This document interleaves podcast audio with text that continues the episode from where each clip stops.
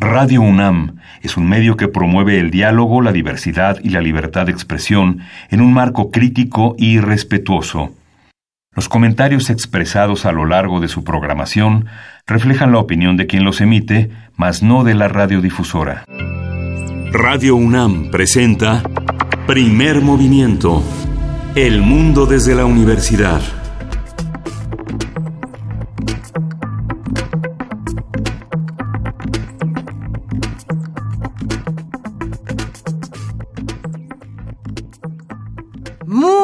Días, queridos radioescuchas que hacen comunidad con nosotros.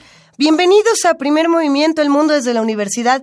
Ustedes saben, en esta edición de Viajeros en el Tiempo, lo mejor de Primer Movimiento de 2018. Hoy ya no es Nochebuena, hoy ya no es Navidad, hoy yo ya no soy Luisa Iglesias, ya aventé mi pastillita al piso, ya subí 20 kilos con toda la comida, estamos crudos. ¿Quién está crudo hoy? Eh, que Uriel y Frida están crudos, dicen. Igual, ¿quién sabe? ¿Están crudos? ¿Festejaron? ¿No festejaron? ¿Se quedaron en sus casas? ¿Se dieron cuenta que 26 de diciembre es el día más plano de todas las vacaciones? No se acerca Año Nuevo. Ya pasó Navidad. Todavía no vienen los Reyes. Es como, y además es miércoles. Todo plano en este miércoles 26 de diciembre de 2018. ¿Qué creen? Hoy en la cápsula del tiempo también es miércoles, no están para saberlo, pero grabamos un mismo miércoles. Y no era un miércoles plano, era un miércoles de un montón de discusiones, de un montón de pleitos que esperemos para este 26 de diciembre ya hayan pasado. Y, creemos que no van a haber pasado. hoy, por ejemplo, no tenemos agua. ¿Se acuerdan qué día no tuvimos agua en la Ciudad de México? Hoy yo no, yo no me bañé. No, sí me bañé. Pero muchos no se pudieron bañar y no se pudieron bañar por la falta de agua que hay todos los días en nuestro país, no solamente en los días que cortaron agua en la ciudad. Es una situación urgente que se debe atacar, que se debe seguir discutiendo y que además nos ha hecho generar una serie de alternativas y herramientas de lo más extrañas. A ver, de los que hacen comunidad con nosotros y que no se bañan, ay, ahora todos se bañan, ¿no? Y van a decir, no, no. De los que a lo mejor no se, no se van a bañar en 26 de diciembre porque, pues, cruda miércoles y día plano, ¿con qué se lavan las manos? ¿Con toallitas? Con gel antibacterial, con alcohol, con baba. No, ¿verdad? Con baba no. Bueno, vamos a escuchar a Diana Villar. Ella nos va a contar un poco sobre el gel antibacterial, esta herramienta que decíamos, pues si usted se lo echa en la mano le va a quitar todos los bichos y un buen día nos dimos cuenta de que tampoco funciona así, tampoco puede uno andar por la vida diciendo, con el gelecito se me quita o le echo Lysol y ya estuvo. Sí, sí, Lysol es marca, me refiero al spray eh, limpia superficies que no nos salva de nosotros mismos, pero nos puede ayudar en situaciones de riesgo o en situaciones de urgencia. Cuéntenos cómo les fue este año con el agua, cómo les fue con el gel, cómo les fue con tanta cosa que se discutió en el país.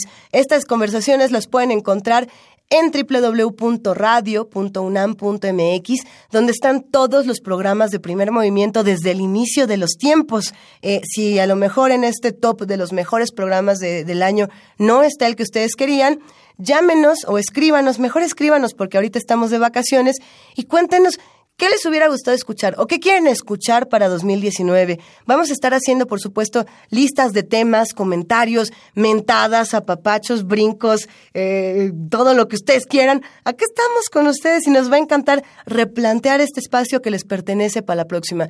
Eh, vamos a escuchar ahora sí lo del gel. ¿Les parece bien si lo vamos a escuchar?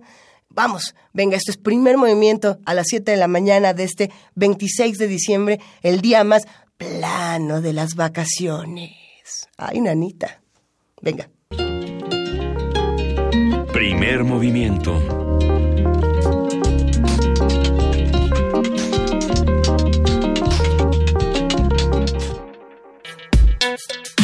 Jueves de autoayuda.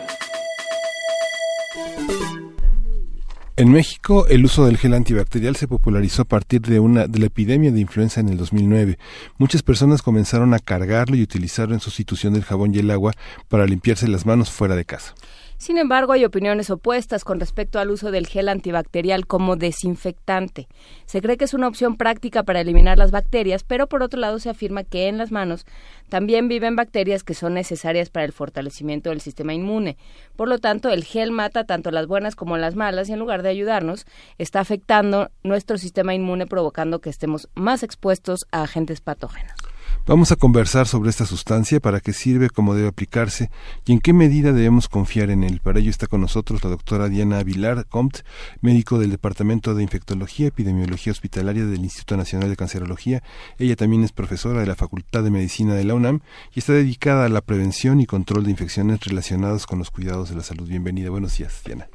Buenos días, muchas gracias por la invitación. Un gusto estar aquí con ustedes. A ver, Diana, eh, hubo un, em, una noticia, una nota que se dio en varios eh, noticieros y espacios eh, con bastante con bastante audiencia donde se decía que del gel antibacterial.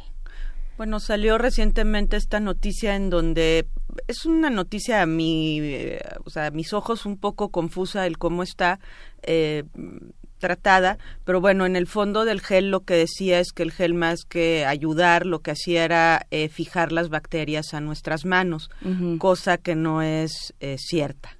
¿Qué es lo que hace el gel?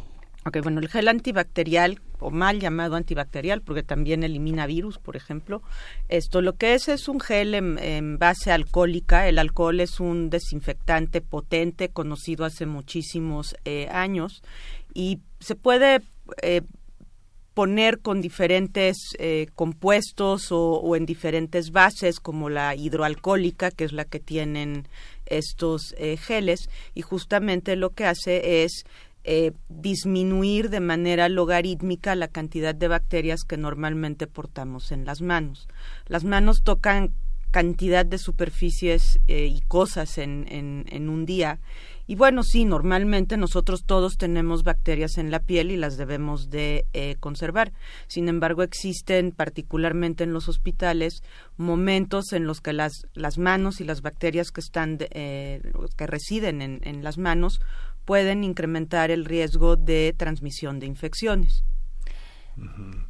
La atención, digamos, el uso de gel no solo llegó a la influenza, sino que eh, se, se, utiliza para muchísimas eh, atenciones, desde bebés, el cambio de pañales, hasta atención de personas este, eh, de la tercera edad o ancianas para curar alguna herida, para limpiar alguna situación de precaria de un accidente en la calle, etcétera, ¿no? Este, esa, esa, utilización es válida. ¿Cómo se ha utilizado? ¿Cómo la cultura mexicana ha incorporado un mecanismo de cuidado tan inmediato, tan tan inédito en la cultura mexicana? Yo creo que aquí habría que ir un poquito hacia atrás. El, el alcohol eh, se conoce que tiene propiedades desinfectantes desde hace muchísimos años. Y de hecho, por el año 54 más o menos, eh, hicieron una combinación con otro antiséptico que se llama eh, clorexidina. Sin embargo, el alcohol en concentraciones altas o puras, como del 96%, pues todos hemos experimentado lo que se siente tener una llaguita o cualquier cosa y ponernos alcohol. Arde mucho. Entonces, esto, esta combinación de alcohol con clorexidina hace eh, 50 años, eh, lo que observaron era esto, que producía unas irritaciones y la gente no lo quería utilizar. Sin embargo, se tenía toda la evidencia del poder desinfectante que tenía esta sustancia con una muy baja tasa de inducción a la resistencia antimicrobiana, que ese era otro punto eh, y que es un punto muy interesante. Entonces, eh, pasa el tiempo, se reconoce y se reconoce desde hace más de 150 años la importancia que tiene el lavado de las manos en la prevención de infecciones, tanto a nivel general como dentro de un hospital. Dentro de un hospital es la medida de prevención número uno. O sea, la, la prevención de infecciones dentro de un hospital, medida uno, lavado de manos o limpieza de manos, porque hoy podemos hacerlo con dos compuestos diferentes, agua y jabón o estas em, soluciones desinfectantes mm, base alcohol o algunas otras como clorexidina. Eh, ahora, ¿qué es lo que pasa conforme pasa el tiempo? En, los hospitales universitarios de Ginebra, en Suiza, hacia los años 90, el profesor Didier Pitet, que eh, es un estudioso de las, las infecciones transmitidas en, eh, dentro de los hospitales, pues él lo que observa es que había toda una parte en donde el personal pues tenía muchas dificultades para cumplir con esta medida tan básica de poderse higienizar correctamente las manos. Por ejemplo, una enfermera en una hora puede llegarse a lavar hasta 22 veces las manos. Ustedes se imaginan lo que es lavarse 22 veces las manos con agua y jabón La antiséptico, resequedad y demás. la resequedad, llagas, etcétera. Entonces, es una tarea que se puede volver inconveniente. El otro punto es que no hay un lavabo y un grifo con agua y jabón en cada cama de los pacientes. Entonces, él junto con un farmacéutico juntaron la idea de que cómo podemos hacer esto más fácil para tratar de prevenir la transmisión a través de las manos dentro del hospital. Y con este farmacéutico de origen eh, inglés que residía en Ginebra, encuentran una formulación que es justamente a través de estos geles que contienen glicerina se disminuye la concentración de alcohol y se utiliza básicamente etanol o alcohol isopropílico. Encuentran algo que es amigable para las manos, que es muy fácil de portar, como puede ser un, eh, un envase de estos individuales, y esto facilita lo que es la limpieza de las manos dentro de los hospitales. Y al cabo de muy pocos años, hay en, en, en hospitales como el Universitario de Ginebra, en Inglaterra, eh, donde rápidamente lo adoptan y tienen altas tasas de apego, encuentran una disminución en la tasa de infecciones eh, adquiridas en el hospital. Ahora, pasa el tiempo y se populariza. Ajá, pero- y entonces aquí es cuando viene lo interesante. Eh, es equivalente al pensando en eh, fuera del hospital, pensando que uno llega a comer y o se topa con un con un baño público donde no hay jabón. Eh, ¿Es equivalente ponerse gel antibacterial Yo a aquí lavarse las manos? rescataría dos cosas. Esto, el, el gel, estos geles eh, o espumas, porque hay diferentes eh, presentaciones, pueden mm, erradicar hasta el 99% de las bacterias residentes de la, eh, de la piel en las manos. De hecho, contraste con contraste, agua y jabón y, y estos compuestos alcoholados tienen mejor poder desinfectante, y esto está demostrado en diferentes estudios, que el agua y jabón en sí misma. Pero aquí hay un punto muy importante.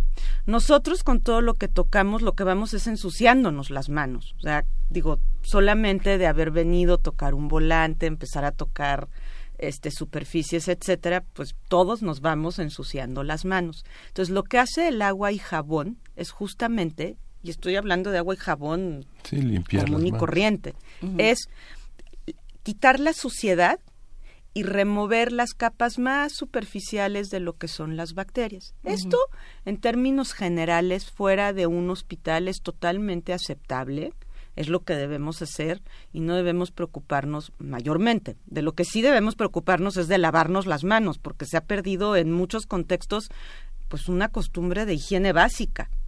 Esto, por ejemplo, la gente se debe lavar las manos antes de comer, después de ir al baño, siempre que estén las manos visiblemente eh, sucias.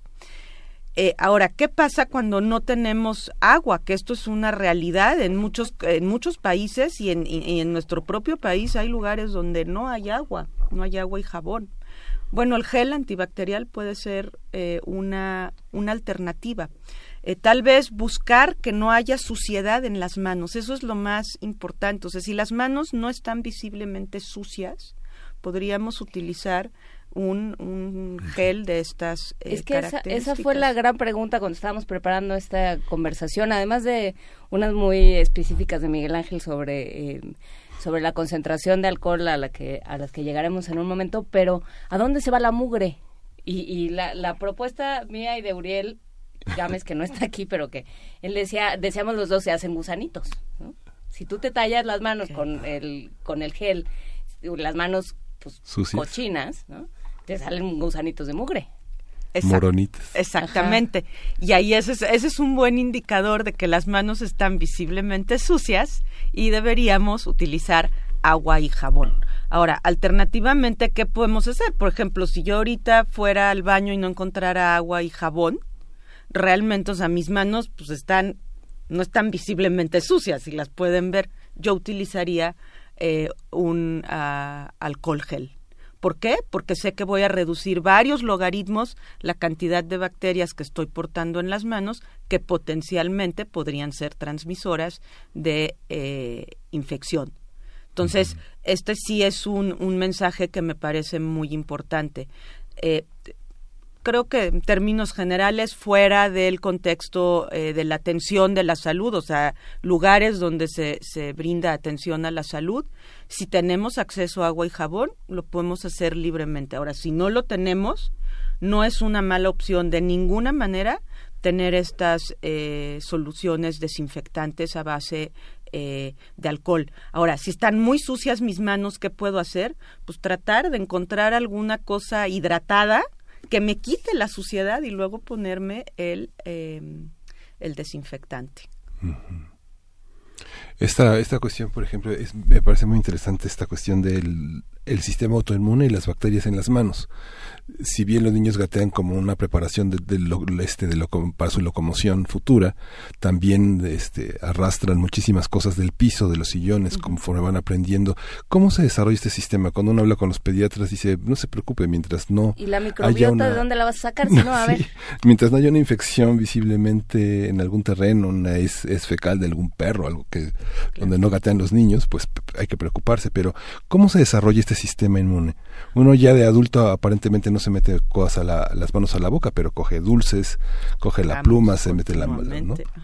Digo, esto es parte de nuestra relación con las, con el mundo microbiano que es eh, inmenso y bueno, yo sé que en este programa han tenido más de un experto hablando de, microbioma y de, de, todas estas cosas. Yo no soy experta en inmunología y no quisiera entrar en terrenos que no me corresponden, pero desde luego la interacción que nosotros tenemos con la, el, pues el mundo microscópico, básicamente virus, bacterias, eh, eh, es indispensable y nosotros, o sea, parte de nuestra, de nuestra constitución, digamos, es estar en contacto permanente con ellas. Y todos los lugares expuestos como la piel, siempre vamos a tener eh, bacterias. Lo que no queremos es generar, eh, y particularmente en los establecimientos eh, de atención a la salud, que estas bacterias potencialmente patógenas se transmitan de un paciente a otro, porque eso sí es cierto. O sea, si yo estoy atendiendo a alguien, por ejemplo, lo operaron, ¿no? De,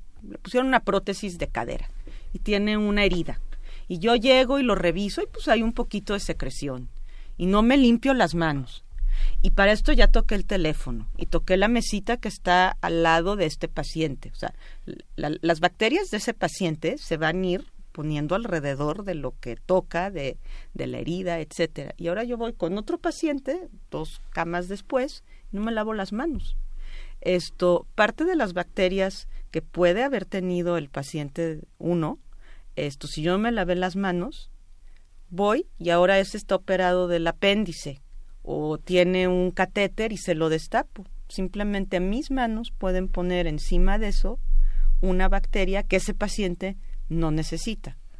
Y pues ahora volviendo al ejemplo del niño, el niño efectivamente va a tocar todo lo que tenga su mano, o sea, va a gatear, se va, va a coger cualquier cantidad de juguetes, etcétera, etcétera. Desde luego se va a colonizar. Nosotros estamos permanentemente colonizados. Simplemente lo que necesitamos es quitar una carga excesiva cuando está sucia o están sucias las manos y dejarlo. Una, una persona que le funciona normalmente el sistema inmune va, va a, a cohabitar felizmente con esta colonización esperada y necesaria que tenemos todos los humanos.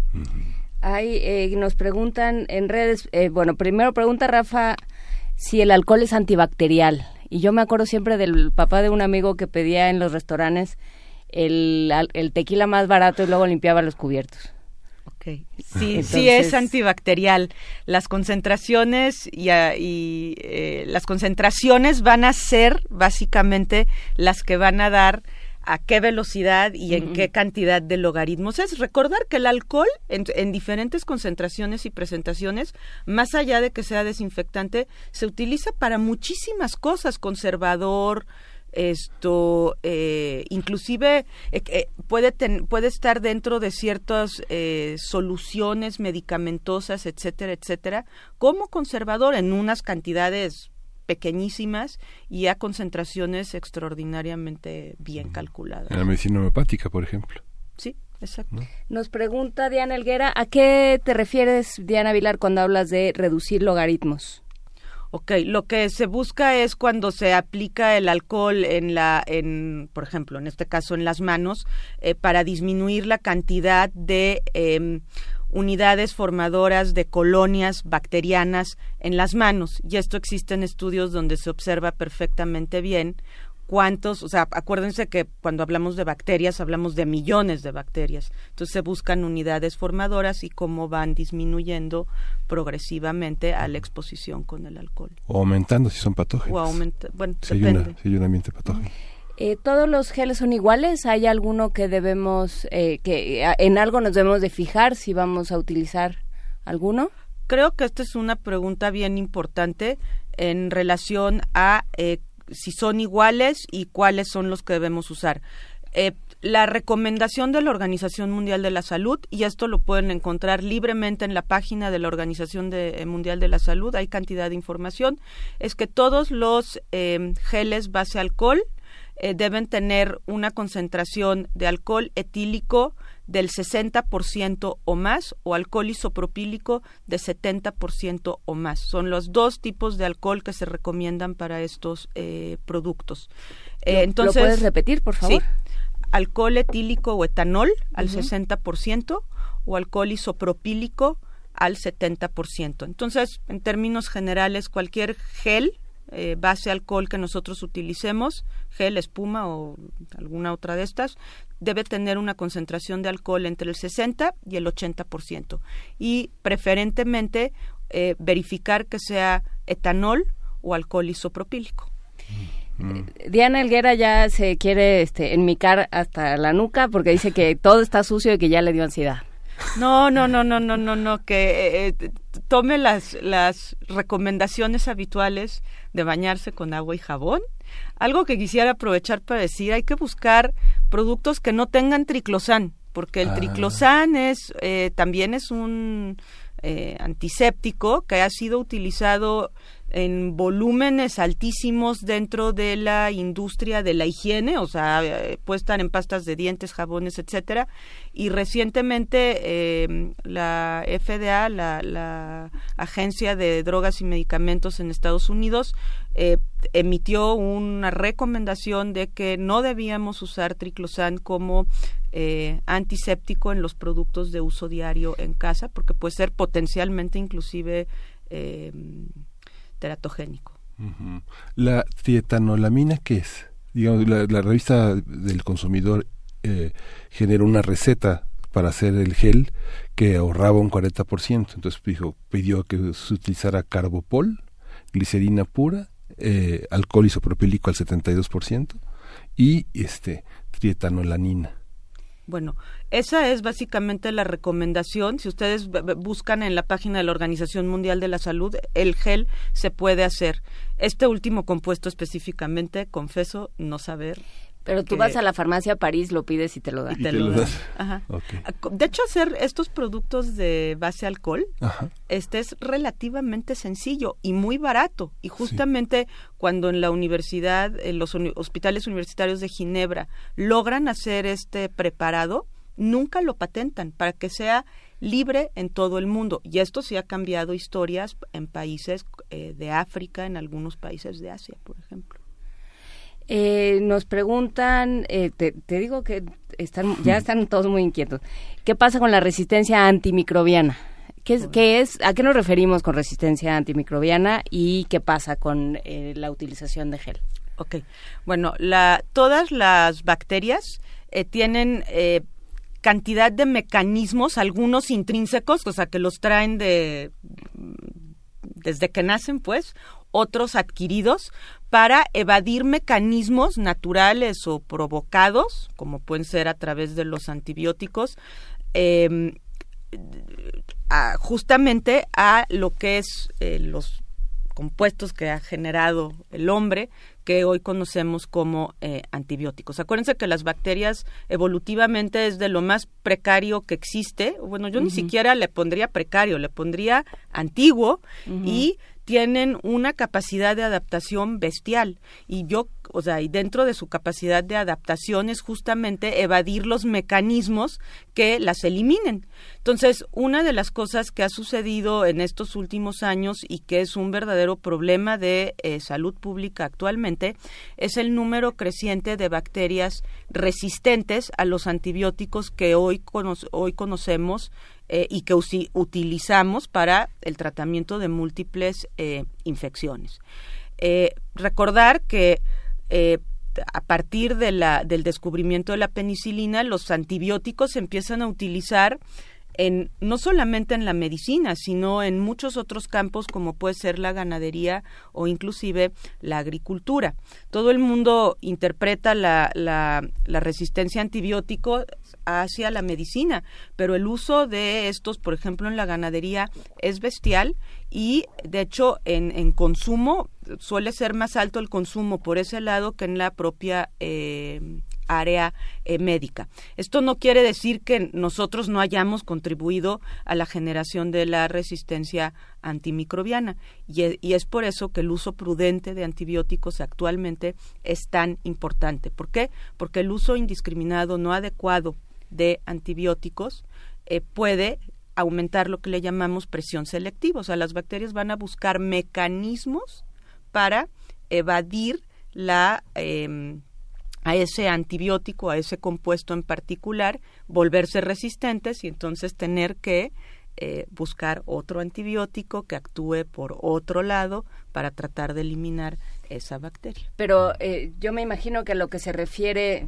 arroba panza de coyote, que es quien nos lo pregunta, es que si, si te estás eh, ah. si te estás lavando las manos o te estás aplicando gel constantemente, no no generas una resistencia.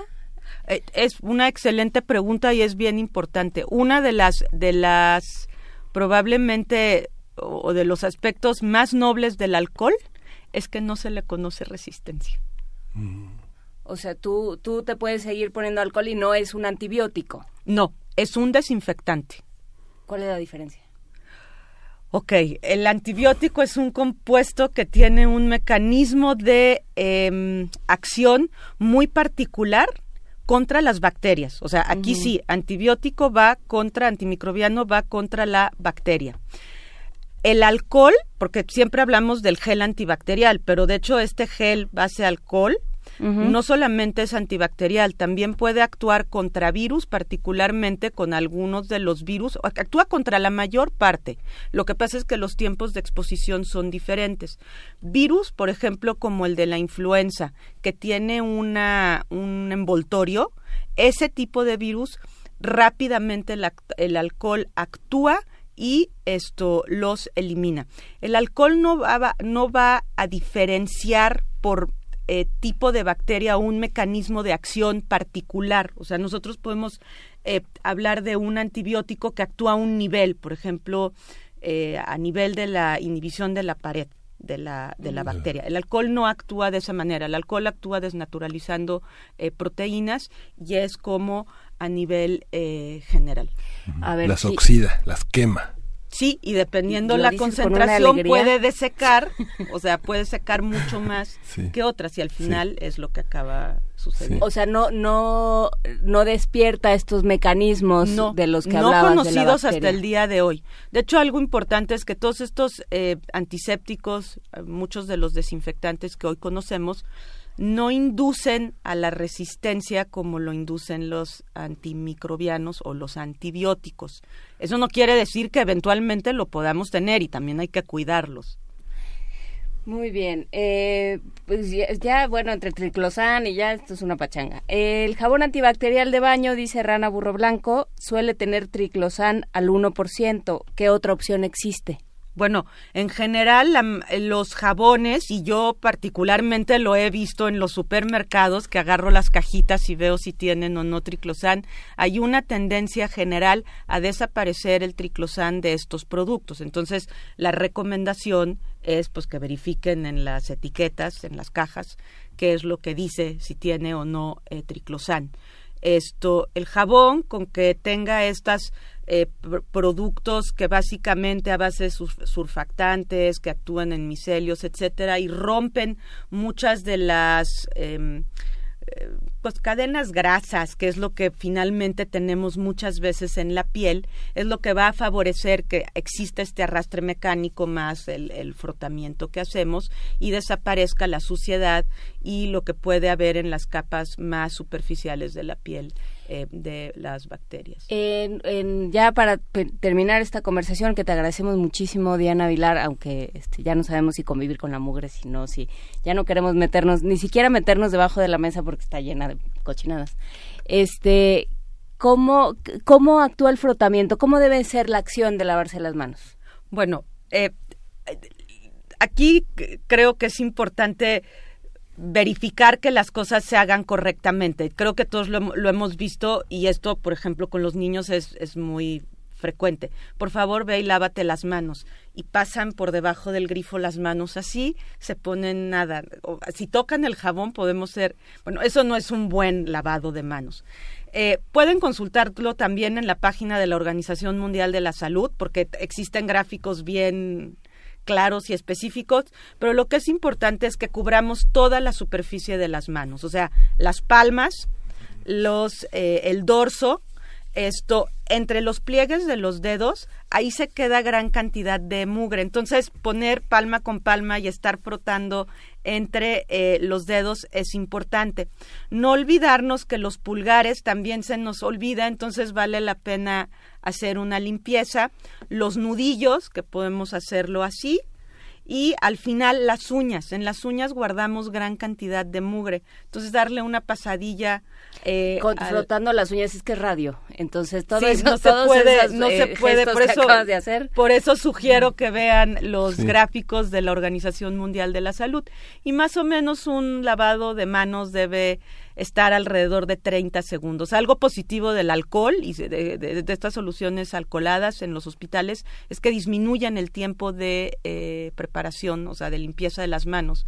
Em, alrededor de 30 segundos es suficiente y para el agua y jabón es alrededor de 40. Si esto lo vamos sumando, por ejemplo, en una enfermera que tiene muchos pacientes y muchas acciones que realizar en una hora, sí representa un ahorro. ¿Y el gasto de agua? El gasto de agua. 15 minutos, para 22 veces que se los lave, 15 minutos. O sea, todo, eso es otra pregunta que yo tendría, todo el tiempo que, eh, que estás frotando las uñas, los nudillos, eh, todo eso tiene que estar corriendo el agua o puedes hacerlo solamente con el jabón y ya después enjuagar puedes hacerlo solamente con el jabón, a lo mejor mojarte solo las manos, cerrar el, el grifo y ya con el jabón, etcétera, hacer el frotamiento de estopalma, dorsos, no olvidar nudillos, pliegues interdigitales, pulgares, uñas. Perfecto. Pues muchísimas gracias, Diana Vilar, del Instituto Nacional de Cancerología, profesora de la Facultad de Medicina de la UNAM. Muchas gracias por esta conversación muy esclarecedora y bueno, pues empezaremos a convivir con la mujer de otra forma. Pero no olvidarse lavar las manos en las situaciones como las que ya se mencionaron. Perfecto, muchísimas gracias Diana. Primer movimiento.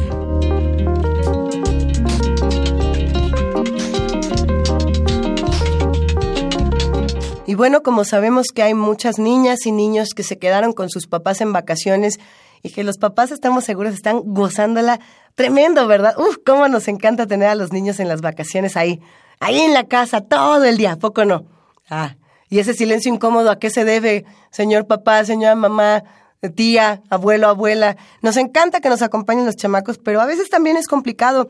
Los niños y las niñas, en algún momento nos lo contó nuestra jefa de información, Juana Inés de esa, de hecho, nos lo contó recientemente, se inventaron hace muy poco los derechos de la infancia y el conocimiento de, lo que es un niño o una niña, si es que así queremos eh, meterlos en esa cajita, tienen muy poco tiempo. ¿Cómo defendemos sus derechos? ¿Cómo les damos espacios para, para que puedan ser niños y niñas? Porque sí, no ponerlos a chambear desde tan temprano, no estarlos callando cada vez que tienen opinión. Bueno, nosotros, para todos esos niños y niñas que nos escuchan, tenemos un cuento. No es mi consentido de los cuentos de, de radioteatro sorpresa, pero esperemos que lo disfruten. Y ahorita les platico porque no es mi consen. Este se llama Las vacas mecanógrafas y está muy divertido. Venga.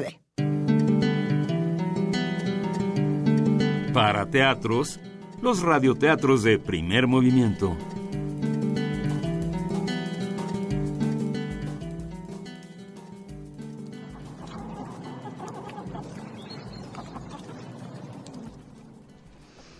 Click Clack Moo, Las vacas escritoras, de Doreen Cronin, ilustrado por Betsy Lewen, publicado por Planeta.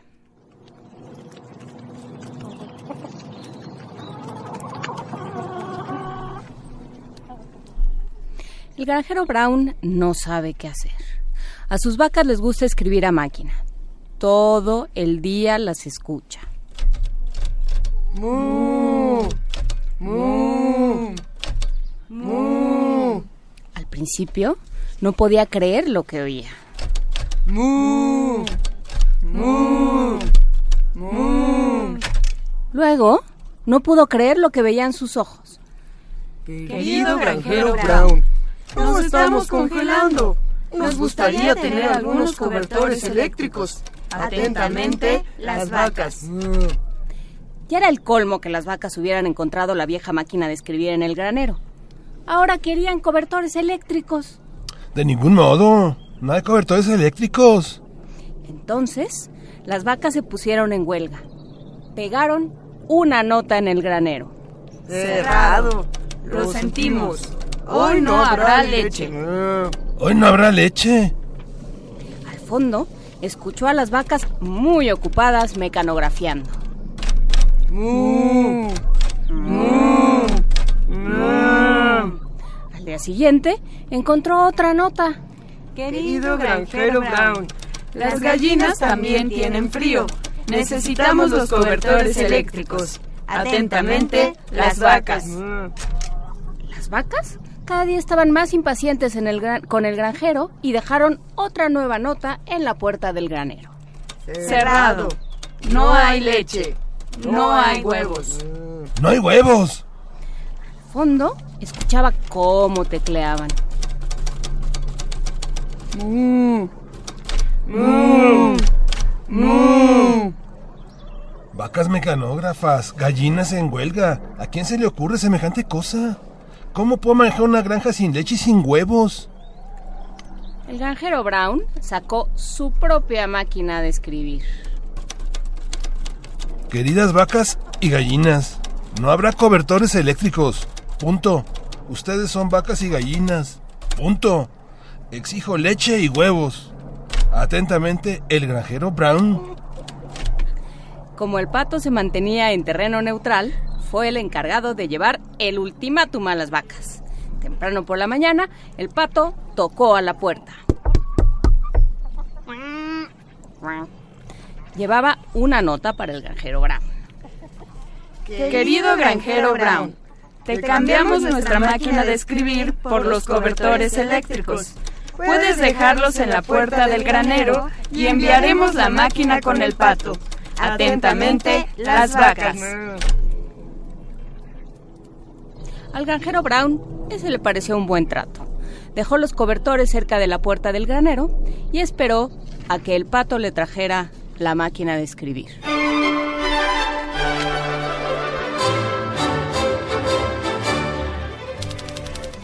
Click Clack Moo, Las vacas escritoras, de Doreen Cronin, ilustrado por Betsy Lewan y publicado por Planeta. Primer movimiento. Hacemos comunidad. Compositor de música popular y también de bandas sonoras y música sinfónica, Gonzalo Curiel se convirtió en un ícono de América Latina. Nació en Guadalajara en 1904, demostró desde muy temprana edad un talento para el piano, el violín y la guitarra, y pese a la oposición de su padre, quien quería que estudiara medicina, logró convertirse en un músico excepcional. Se inició profesionalmente como pianista en la XCW y más tarde formó su propia orquesta en la que fungía como arreglista, compositor y director. Gonzalo Curiel conservó su orquesta hasta su fallecimiento en la Ciudad de México en 1958, hace 60 años. Autor de la popular Vereda Tropical. ¿A alguien más lo arrullaban con la Vereda Tropical de chiquito? ¿No? No, pero sí era parte de la banda sonora de nuestras vidas. Sí, como, bueno, no sé, a mí me tocaba que mi abuela me arrullara con la vereda tropical, pero no, pero además es un recuerdo que compartimos muchos mexicanos, ya lo iremos contando. Eh, también se cuentan entre su amplísima obra las canciones Temor, Un gran amor, Caminos de ayer, Son tus ojos verde mar y amargura. Cabe destacar también que para la mayoría de las canciones que escribió, tanto la letra como la música, eh, a ver, escribe la letra y la música, y como compositor de bandas sonoras musicalizó 180 películas mexicanas y diversas producciones francesas y estadounidenses. Es también autor de tres conciertos para piano y orquesta. Está bueno. Sí, la Secretaría de Cultura a través de la Fonoteca Nacional nos invita a conocer la vida y la obra de Gonzalo Curiel en compañía de su hijo y su esposa en la sesión de escucha Redescubriendo a Gonzalo Curiel, hoy jueves 28 de junio a las 7 de la noche en la sala Murray Schaffer de la Fonoteca Nacional. Y para platicarnos de este acontecimiento, de este evento, nos acompaña Pavel Granados, escritor y coordinador de música popular de la Fonoteca Nacional, y ha estado con nosotros y bueno, le damos la bienvenida. Pavel, ¿cómo estás? Miguel Ángel, muy buenos días. Luisa, Juan Inés, pues muy contento de estar aquí con ustedes. Pues, nos da mucho gusto que nos acompañes, porque siempre que hablamos de momentos emblemáticos de la música, estás con nosotros. Y si te parece bien, vamos a escuchar un breve fragmento de la vereda tropical y muy regresamos. Venga.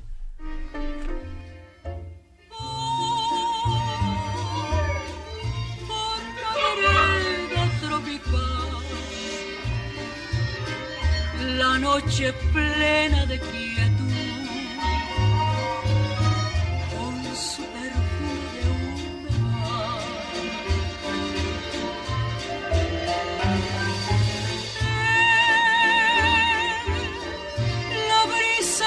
del mar se oye el rumor de una canción, canción de amor y de piedad. Con el yo fui noche por noche hasta el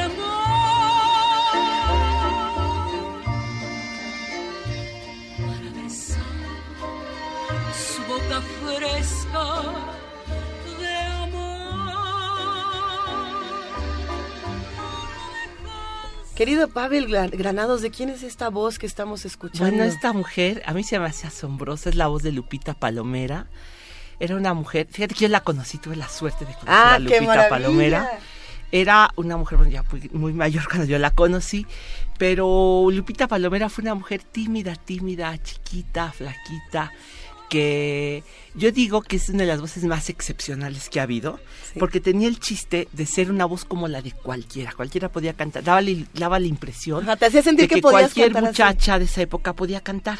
Ella cantaba todas las mañanas en un programa que hoy ya con ese título sería, ya no se permitiría, se llamaba El Club de la Escoba y el Plumero todas las mañanas con ah. la lira de San Cristóbal y los hermanos Domínguez, que era una marimba, y Lupita Palomera, que era una muchacha que había llegado de Guadalajara, cantaba con esa voz tan dulce, tan natural, que imagínense ustedes que una vez a su sobrina, porque ella era cuñada del Indio Fernández, su esposo era don Fernando Fernández, la metieron a la cárcel en Acapulco porque fue con unos amigos y total que estaban borrachos, y la metieron a la cárcel a Adela Fernández, la detuvieron, y entonces ella dijo, pues ¿sabe quién soy yo? Mi tía es Lupita Palomera le dijo, ¿está usted loca? Claro que no. Entonces ella tenía derecho a hacer una llamada y le habló a Lupita Palomera. Cántale, tía. Cánteles, tía. Y le cantó Lupita Vereda Tropical. como es una voz tan inconfundible, el, jefe de la policía de ella le dijo, claro que es Lupita Palomera, este, disculpe usted, señorita, la, la liberó. Eh, Lupita Palomera, en realidad, ella se hizo famosa, su gran fama fue con Vereda Tropical, porque fue la película, la canción que se hizo para la película Hombres de Mar de 1937 y en que estuvo Esther Fernández en esa- eh, como protagonista. Entonces se hizo esta, esta canción y en realidad, bueno, pues fue el éxito de Lupita Palomera. Era tan, tan, se puede decir, tan famosa Vereda Tropical que Lupita Palomera me contó que había un, que llegaron a aparecer en el periódico algunos eh, anuncios que decían solicito sirvienta que no cante Vereda Tropical, porque fue una cosa de verdad así este asombrosa de, de obsesión. Me decía Lupita Palomero, los, los Palomera, los pericos en sus jaulas cantaban Vereda Tropical. Justamente, es una canción un que fenómeno. definió a una generación, Pavel, por completo. Pues sí, por mucho tiempo. Por ejemplo, pues qué te puedo decir que en los años 50 eh, había un periodista que se llamaba Gastrophilus que tenía una revista que se llamaba Musicosas. Y entonces se hizo una encuesta así a nivel nacional, internacional, mandabas tu y para en- encontrar la canción más popular de México. ¿no? Y creo que de América, porque mandaban eh, estos cupones de otros lados, ¿no? Donde circulaba la revista. Ganaron, eh, ya sabes, por ejemplo, eh, Hay Jalisco no te rajes y El Hito Lindo, pero el bolero que ganó como el más popular en los años 50 fue Vereda Tropical. Curiosamente no lo estrenó Lupita Palomera. Lo que fue su el éxito de toda su vida, ella le debía todo Sí. a Lupita, a, a Vereda Tropical. Pero quien estrenó esta canción fue una canta otra cantante de Guadalajara que también fue muy amiga mía, que se llamó Lidia Fernández, que decían la canción era de México. Pero cuando iban a filmar la película, Lidia Fernández se fue de viaje y le tocó de suerte a Lupita Palomera es- cantarla para la película, pero no se imaginaba el éxito que iba a ser. Iba a ser repetir y repetir Vereda Tropical, que algo tiene, porque sí es muy adictiva esta canción, es una canción muy nostálgica, una canción triste, pero sobre todo yo creo que sí, esa tristeza porque Gonzalo Curiel como que ha pasado a la historia por ser el compositor más triste de México, el más nostálgico, el que tiene algo le inyectaba de pura melancolía a su repertorio. Entonces, si tú buscas en sus canciones, prácticamente no vas a encontrar una canción de amor feliz, algo de plenitud, algo así. Básicamente no. Y él sí se sentía un hombre triste. Bueno, yo no lo conocí naturalmente, murió hace 60 años. Pero las biografías lo cuentan. No, me lo contaron sus amigos. Sus porque Yo fui amigos. muy amigo de todas sus intérpretes. Entonces ellas, yo me obsesioné un tiempo con Gonzalo Curiel, pero cuando yo tenía como 15 años, entonces iba, fui, a, fui a buscar yo a las cantantes que lo interpretaban, a Lupita Palomera, a Lidia Fernández, Chelo Flores, a Lupita Alday, bueno, al propio don Fernando Fernández, a Lidia Fernández. Claro que hoy ya no existen, hoy ya nada más de los intérpretes de Curiel queda una que prácticamente descubrió a Curiel una vez en su vida, que lo vio pasar y lo saludó maestro, que se llama Marilú, la muñequita que canta, que no sé si la se acuerdan Sí, sí, ustedes de- sí. por el cine. Ella hizo películas con Joaquín Pardavé y cuando murió Gonzalo Curiel, Marilú dijo, yo le voy a hacer un álbum a Gonzalo Curiel y le hizo uno de los álbumes, álbumes más eh, bonitos que hay para la obra de Curiel. Entonces tenemos que contar la, la vida de Gonzalo Curiel a través de todas las voces que, que justamente representaban su obra o cómo o cómo podríamos empezar a hablar de la vida de un personaje tan importante por la Bueno. XCW a lo mejor por la XCW, por, bueno, tratando de interrogar a las canciones, ¿no? Ajá. Este, son canciones, por ejemplo, ya vieron, dijeron ustedes títulos como Amargura, eh, Caminos de Ayer, Calla eh, tristeza, Calla. Tristeza, fíjate que es de los pocos, creo que es el último autor que le habla de tú a la tristeza. Sí. Eh, eh, Calla Tristeza, que tú que no sabes que, que ahorita, me acuerdo de la canción, Calla Tristeza hizo una creación en 1934 eh, el doctor Alfonso Ortiz Tirado. Si tú interrogas a esas canciones, vas viendo que hay una especie como de tristeza primordial. Eh, Gonzalo Curiel fue un muchacho que nació en Guadalajara en 1904 y que quería ser pianista. La verdad es que su afición era pues el piano. Voy a contar unas indiscreciones, no sé si se puedan, este son este Todo se puede. Bueno, Hay fútbol, nadie nos oye. No, ah, sí, bueno, está perfecto. Ya empezó. Claro. No sé. No, no, creo en un ratito más. No, pero fíjate que lo que pasa es que, por ejemplo, las hermanas del mar, que eran otras eh, intérpretes de él, las hermanas Águila, a todas las interrogué sobre Gonzalo Curiel. Claro, me dieron una especie de rompecabezas sobre su vida. Pero fíjate que hay una como tristeza primordial, Por ejemplo, en el hecho de que él nació en Guadalajara, quería ser pianista, y su papá era un hombre muy difícil, un hombre terrible, que primero le prohibió ser pianista. Y las hermanas del mar, que eran dos cantantes, eh, Emma y Aurora del Mar, de la época de la radio, de, se retiraron en 1948 ellas dos, me contaban, la Emma y Aurora, que Gonzalo Curiel les decía, pues mira, yo, si yo pudieras, yo me moriría, porque así como ganas de vivir, como que no tengo muchas, decía siempre Curiel. Y dice, oye, pero Gonzalo, le decían, Chalo, ¿por qué tus canciones son tan tristes? Y él, bueno, pues así me contaban las hermanas del mar, que su papá le decía, oye, hijo, ve a tocar el piano a la, a la sala donde tenía el piano, y era porque el papá pe- le pegaba a la mamá, y era para no escucharla. Entonces decía, las hermanas del mar me contaron que Gonzalo Curiel les decía, cuando yo toco el piano, escucho el llanto de mi mamá. Entonces imagínate lo que hay de... No, de bueno. Es una... Ya nos no, vamos a poner a llorar a las 7 de la mañana, de al verdad. mismo tiempo era un hombre muy divertido. Entonces era un hombre que era Wow. simpático y las hermanas Águila, que eran otras intérpretes de él, me decían, Ajá. fíjate que Gonzalo Curiel, todo lo que se dice de Agustín Lara, que enamorado, que to- así que atractivo de las mujeres, el verdaderamente atractivo para las mujeres, el que conquistaba a todas, el que tenía mil novias todo el tiempo, era Gonzalo Curiel, contrario a que Agustín Lara sí tenía, pero no con ese grado. Y siempre hubo una rivalidad de Agustín Lara, Gonzalo Curiel, Agustín Lara, Gonzalo Curiel. Y de algún modo Gonzalo Curiel fue el primero en realmente hacer una orquesta así de a todo lujo, porque cuando él tenía 16, 17 años, él quería ser músico y su papá le dijo, no, ni de chiste puede ser músico. Entonces agarró las cosas, bueno, no sé qué agarró, pero se fue a Estados Unidos. Eh, él no sé cómo agarró dinero, cómo le hizo, este, no, evidentemente no se fue en avión, y se fue a los Estados Unidos, tengo entendido que a California, y allí tomó contacto con uno de los compositores más importantes de ese tiempo, que se llamaba Cés Comfrey. Cés Comfrey, hagan de cuenta ustedes que es como un Gershwin, una cosa así muy, muy importante, muy apantallante, porque combinaba el jazz con la música de concierto. Y fue a tomar clases con él, de tal manera que Curiel fue uno de los pocos o quizás de los únicos, uno o dos compositores que tomaron contacto con los grandes compositores de Estados Unidos, con la manera de concebir el jazz para música sinfónica, para música así con su orquesta, tanto que nos dejó tres conciertos para piano, o sea, para piano y orquesta sinfónica, ¿no?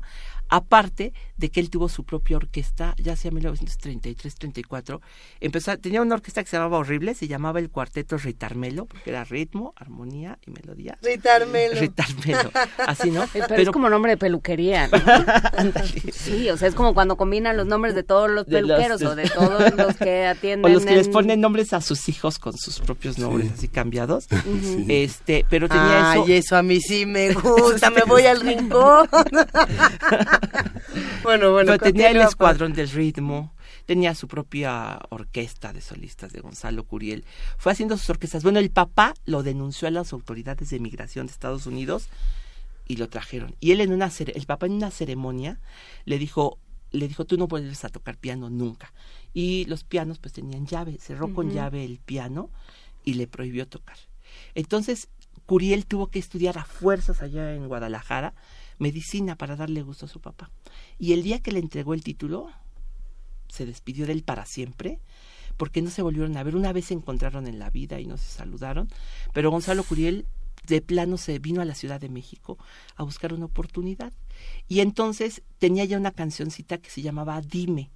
Y tuvo la suerte de que se le estrenara un tenor que estaba de moda pues en el mundo, que era José Mojica, que era un pues el tenor más importante de pues de América, ¿no? Le estrenó esa canción en 1932 y pues ahí empezó la fama de Gonzalo Curiel, empezó a competir con Agustín Lara, empezó a hacer su orquesta y bueno, pues ahí empezó una carrera que duraría pues no mucho porque pues Gonzalo Curiel vivió 54 años. Era lo que más. estábamos Muy conversando joven, fuera pues, del aire, pero le dio tiempo de todo. Pues le dio O tiempo sea, de le dio tiempo hasta, musicalizar. hasta de estudiar medicina. ¿Es Sí, lo que bueno, estás estudió, me- estudió medicina, sí. A los 28 años había acabado ya la carrera de medicina y empezaba esa, esa carrera pues a buscar intérpretes, ¿no? Entonces él tenía su piano, dirigía, en ese entonces la XW 1932, Ujú. estaba en la calle de 16 de septiembre, Ahorita, bueno, era el Cine Olimpia. La primera piedra la puso Enrico Caruso y ahí tocaba Curiel, dirigía sus programas, tenía un conjuntito. Hoy es creo que la plaza del cine porno, no sé qué es esa ese lugar. Se destruyó impunemente el Cine Olimpia, que era un monumento pues yo creo que muy importante y ahí ahí se ahí tocaba Gonzalo Curiel. Ahí llegaron, por ejemplo, las hermanas Águila, que eran dos muchachas de Guadalajara, llegaron a este a, a, a, XW, venían sus papás les pagaron que vinieran a ver si qué encontraban en México para, oportunidad de cantar. Y las hermanas Águila me contaron que llegaron a la XW y vieron que estaba en la cabina y vieron a un, a un muchacho ahí en adentro dirigiendo un conjunto. Entonces fueron y a ver, vente, porque estaban unos retratos de, los compositores, de los músicos del XW afuerita y una a la otra le dijo, oye, vamos a ver quién es. Y empezaron a ver, y dice, creo que es este. Dice, sí, es ese Gonzalo Curiel. Ahorita lo esperamos aquí afuera y vamos a hablar con él.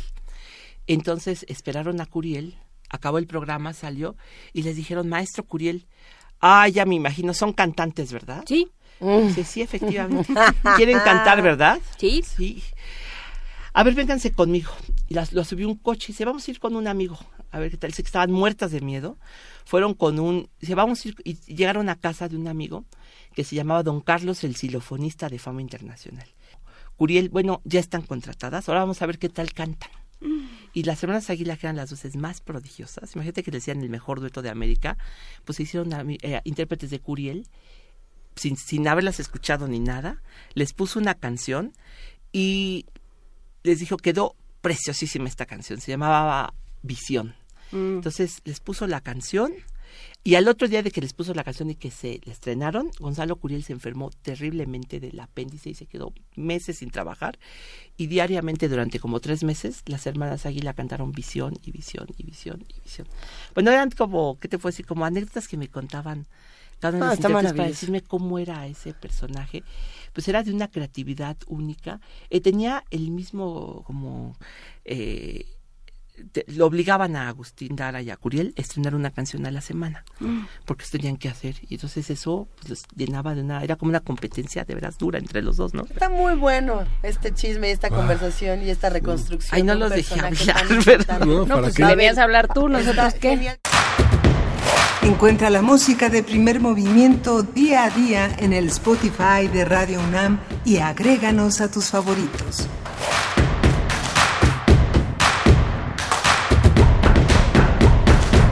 Y en este momento arranca la segunda hora de primer movimiento en esta edición vacacional de miércoles 26 de diciembre, un día en el que no pasa nada. O eso pensamos, porque nosotros estamos grabando este programa desde el pasado para sus oídos vacacionales, esperando que estén teniendo un gran día y que nos cuenten cómo les fue en este 2018.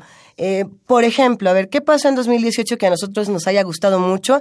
Eh, Pavel Granados. Pavel Granados fue algo que nos encantó, un hallazgo del 2018. Eh, lo que escuchamos en esta primera hora, además de escuchar a las vacas mecanógrafas, de hablar de gel antibacterial, fue la primera participación de Pavel Granados con su, con su sección Fonografías de Bolsillo, que personalmente tengo que decirles, me encanta. Creo que Pavel es uno de estos grandes elementos de la fonoteca. No sabemos qué está haciendo Pavel el día de hoy. ¿Qué estará haciendo?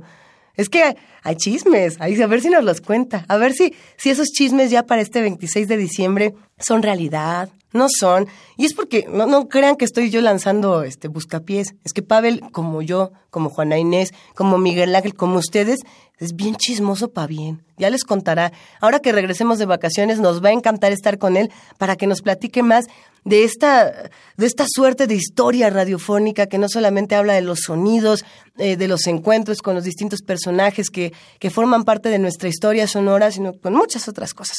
Pero oigan, tenemos un programa muy sabroso el día de hoy. Empezamos hablando de, limpieza y de gel antibacterial y ahora nos vamos con otro de estos temas que esperemos hayan disfrutado tanto como nosotros en 2018. La discusión de la legalización de la marihuana, de la legalización de la amapola, de la legalización de las drogas estuvo todos los días en todos los periódicos. Si en Canadá se hizo, oigan, ¿ustedes creen que para que para este 2018 ya esté legalizada? O sea, para el 26 de diciembre que están ustedes, ¿ya estará legalizada o no? Digo, yo pensaría que sí, porque en el momento en el que estamos grabando este programa, todavía eh, Andrés Manuel López Obrador es presidente electo, todavía no es presidente, presidente, por así decirlo. Peña Nieto sigue siendo nuestro presidente en el pasado. Eh, a ver, Olga Sánchez Cordero sigue diciendo cosas buenas de la legalización, igual Marcelo Ebrard, eh, hay quienes dicen que no, que es una pésima idea, es una discusión que sigue, pero una de esas ya se legalizó, eh, por lo menos para uso medicinal en algunas regiones.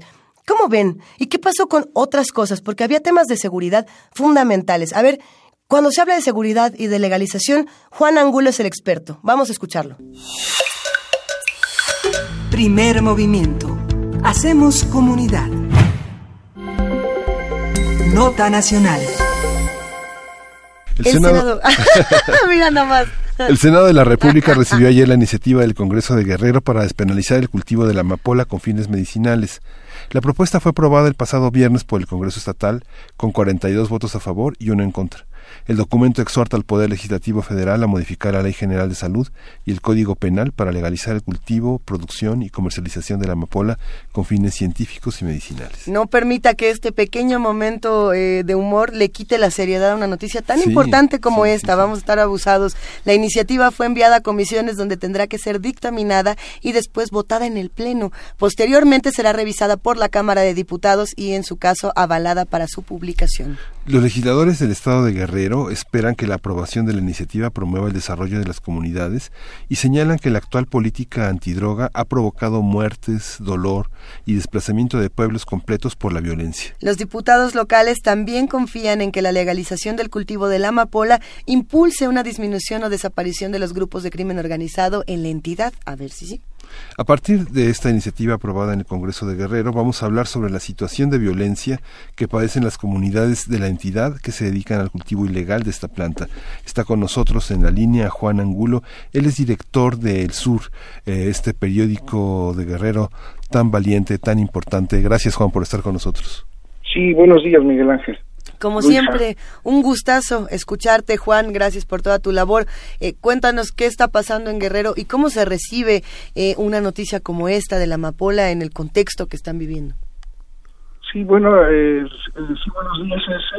Es la culminación de un proceso legislativo que lleva dos años en, en Guerrero a partir de que el gobernador dijo que una opción para la eh, abatir la violencia eh, que afecta a, muchas comunidades de la, de la Sierra del Estado podría ser la legalización del cultivo de la amapola con fines medicinales.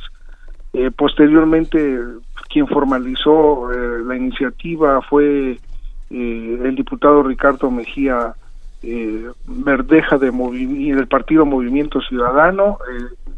Eh, la bancada del PRI se opuso, pese a que quien abrió el debate fue el gobernador de ese partido, se opuso durante casi dos años a que se aprobara esta iniciativa con el argumento de que eh, era un problema de índole federal, pero los resultados electorales del, del pasado 1 de julio y el hecho de que el equipo de Andrés Manuel López Obrador también planteara como una opción para enfrentar la violencia del crimen organizado, la despenalización de algunas drogas, y el proceso legislativo se aceleró y culminó el viernes pasado con la aprobación de eh, un proyecto que se envía al Congreso de la Unión porque efectivamente solamente el Congreso de la Unión puede legislar. El Congreso de Guerrero está eh, únicamente ejerciendo su derecho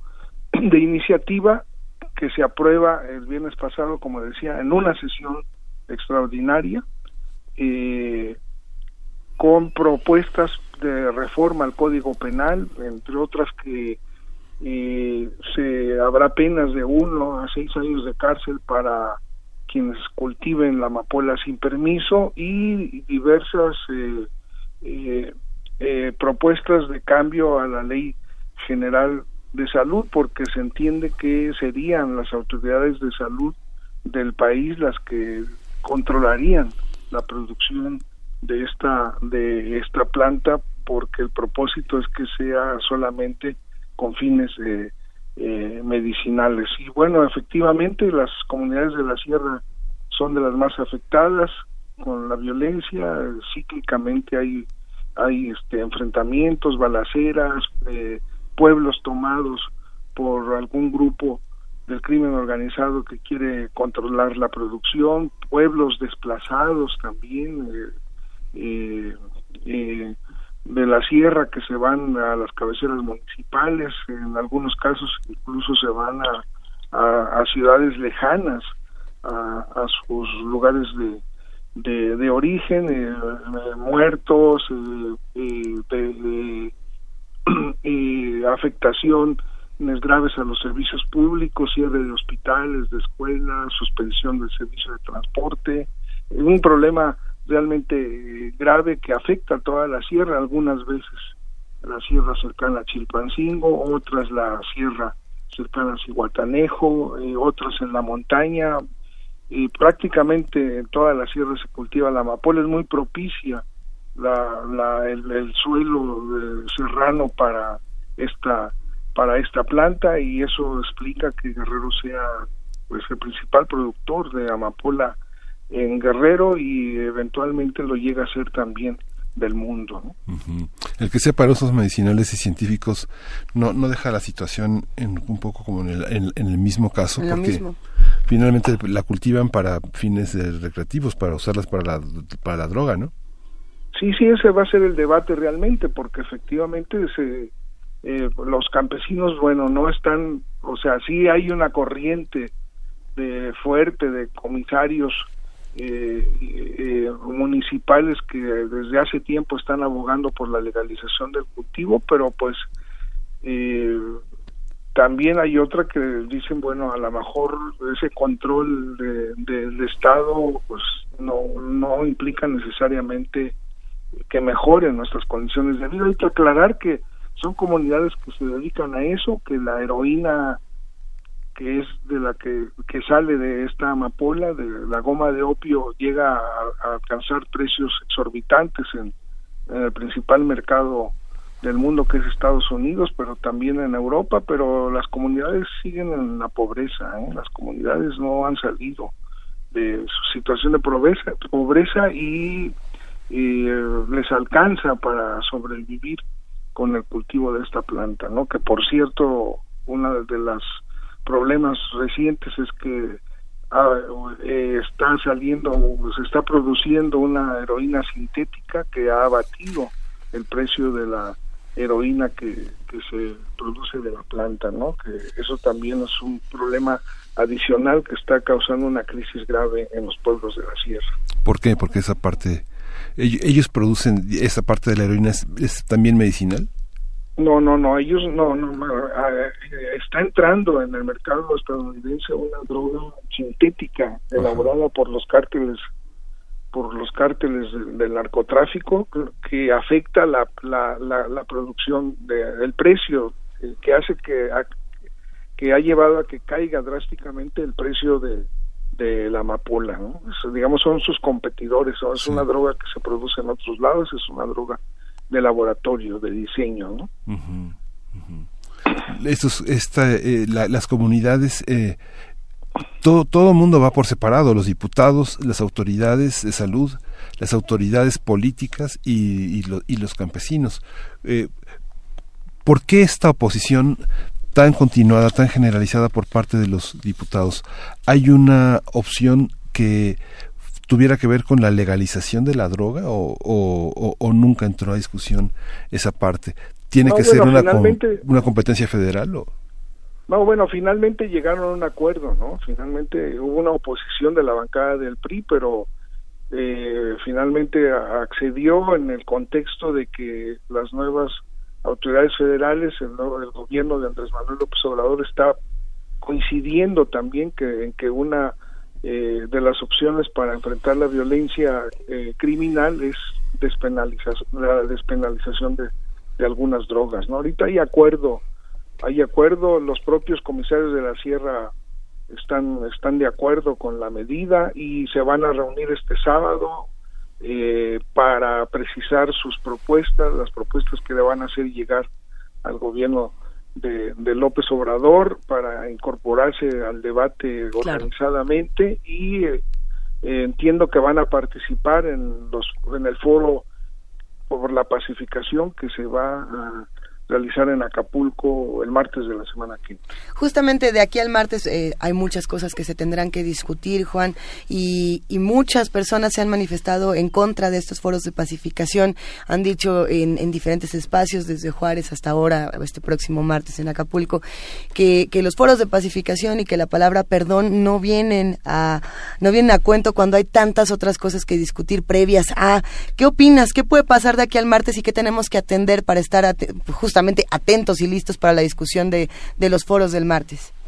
Bueno, lo primero es la reunión, la reunión de, los comisarios hablando de este tema, hablando de otros temas, pues bueno, pues a Guerrero es uno de los estados más eh, dañados, más afectados por, por la violencia y hay muchas organizaciones de familiares de desaparecidos, está el problema de los normalistas de Ayotzinapa, el grupo de los padres de, de, los 43 es un grupo muy unido, muy compacto, muy influyente. Hay varias organizaciones de derechos humanos, una muy prestigiosa como la Chinolan. Ojalá este, digamos, tejido de organizaciones que se han tenido que formar en Guerrero para pues enfrentar la violencia, la gravísima situación de violencia criminal que exista, le dé otro otro contenido al foro que se va a realizar en, en, Guerrero, ¿no? Hay mucha experiencia, eh, buenas eh, organizaciones muy muy muy sólidas y tema y, y el tema eh, digamos candente. Aquí está todo no aquí aquí todo lo que tenga que ver con la pacificación del país pasa por Guerrero, ¿no? Tenemos desaparecidos políticos, tenemos desaparecidos por la violencia criminal, tenemos pueblos desplazados, tenemos un grave problema que afecta a, gremios enteros de, transportistas, de comerciantes, por el, por el problema de la extorsión, tenemos violencia política, ese fue el estado donde más candidatos eh, a puestos de elección popular fueron asesinados o desaparecidos. Entonces, prácticamente todo lo que tiene que ver con una estrategia de pacificación del país como una nueva manera de, de, enfrentar eh, el, el, problema de la inseguridad pasa necesariamente por Guerrero y ojalá esto le dé otro cauce a estos foros que está convocando el equipo de transición del gobierno del próximo gobierno federal. Pues seguiremos atentos a esta noticia. ¿Con qué reflexión final nos quedamos, querido Juan Angulo? Eh, ¿qué, nos queda por comentar sobre todo este tema? Bueno, que eso, eso, fundamentalmente eso, que, que, Guerrero puede hacer un aporte importante a, a, al diseño de una nueva estrategia de seguridad pública tan necesaria no solo para el Estado, sino para todo el país. Sin duda. Muchísimas gracias, querido Juan Angulo, director del Sur, periódico de Guerrero. Seguimos en contacto y quizá para el próximo martes o para el próximo miércoles tendremos mucho más que comentar. Sí, muy bien. Hasta luego, compañeros. Gracias. un abrazo grande. Vamos a ir con música. Vamos a escuchar de Charo Bogarín y, y, y Malena Muyala, Pasos.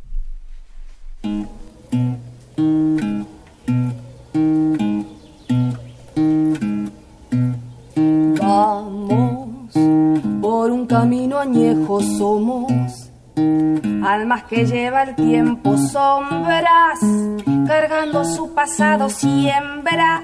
De los que no han estado pasará, pasará. Deja que te susurre el viento, viaja sin pena ni lamento todo. Lo que creí perdido la verdad las huellas del destino pasarán, pasarán. Pasa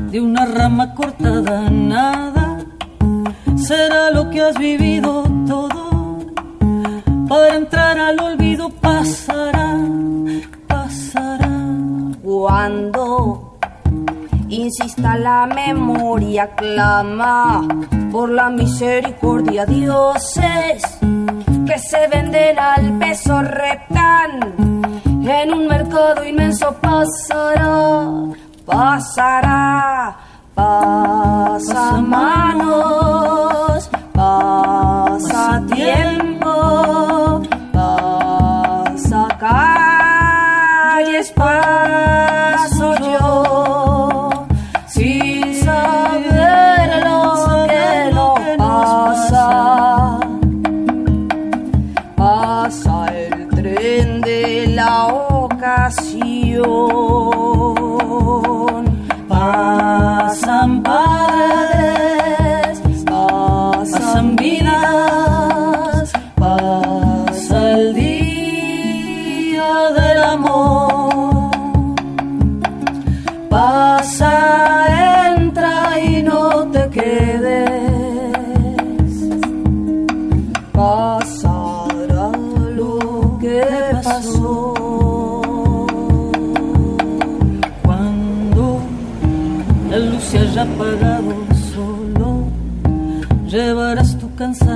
cansancio manos, tejiendo la otra historia, esa que borra tu memoria, pasará, pasará.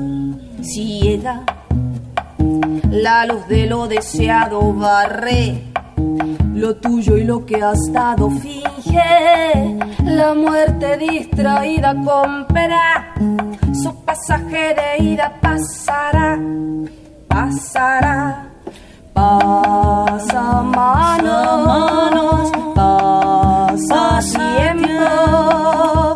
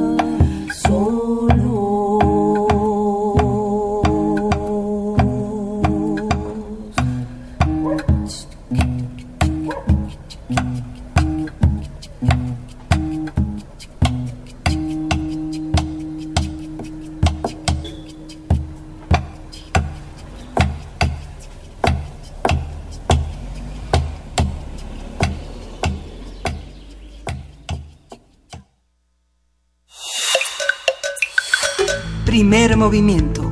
Hacemos comunidad.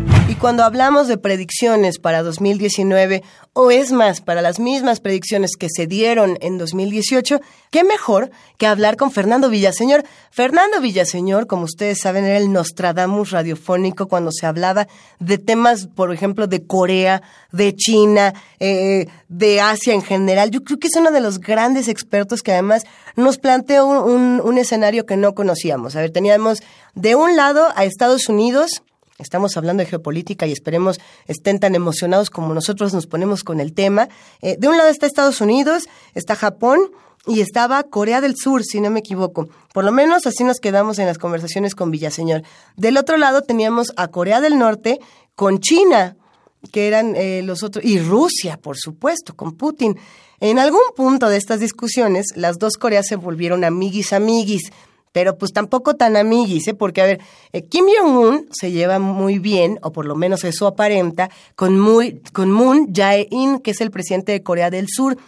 Todo indica, hasta este 26 de diciembre de 2018, que la reconciliación entre las Coreas ha dado muchos frutos. También indica que el, el, el desencuentro entre Estados Unidos y China está teniendo consecuencias a nivel internacional brutales. ¿Qué pasó, por ejemplo, con el peso mexicano? Hablando de, lo que pasaba con los aranceles de China, Estados Unidos, con este pleito. Bueno, el peso se vino abajo tremendamente y unos dijeron, ay, es que fue culpa del aeropuerto y otros dijeron, no, pues es que fue culpa de Bolsonaro que llegó a Brasil. Y muchas voces se expresaron en este tema. ¿Qué les parece si recordamos cómo se dieron estas, estas situaciones con Fernando Villaseñor? Aquí en el 96.1 de FM, en el 860 de AM y en www.radio.unam.mx. Si usted está de acuerdo, si no está de acuerdo, escríbanos arroba P Movimiento, diagonal Primer Movimiento UNAM y el teléfono que es el 55 36 43 39. No lo contestamos hoy porque estamos de vacaciones, pero nos encantará escucharlo, nos encantará leerlo. Gracias por hacer comunidad. Y ahora sí, sin más preámbulos, vámonos a esta conversación todos juntos. Recuerden, Fernando Villaseñor, las dos Coreas, ¿en qué quedó todo ese tema? No se lo pierden primer movimiento y a ver si en 26 de diciembre seguimos igual o se puso más raro. Vamos a ver. Primer movimiento.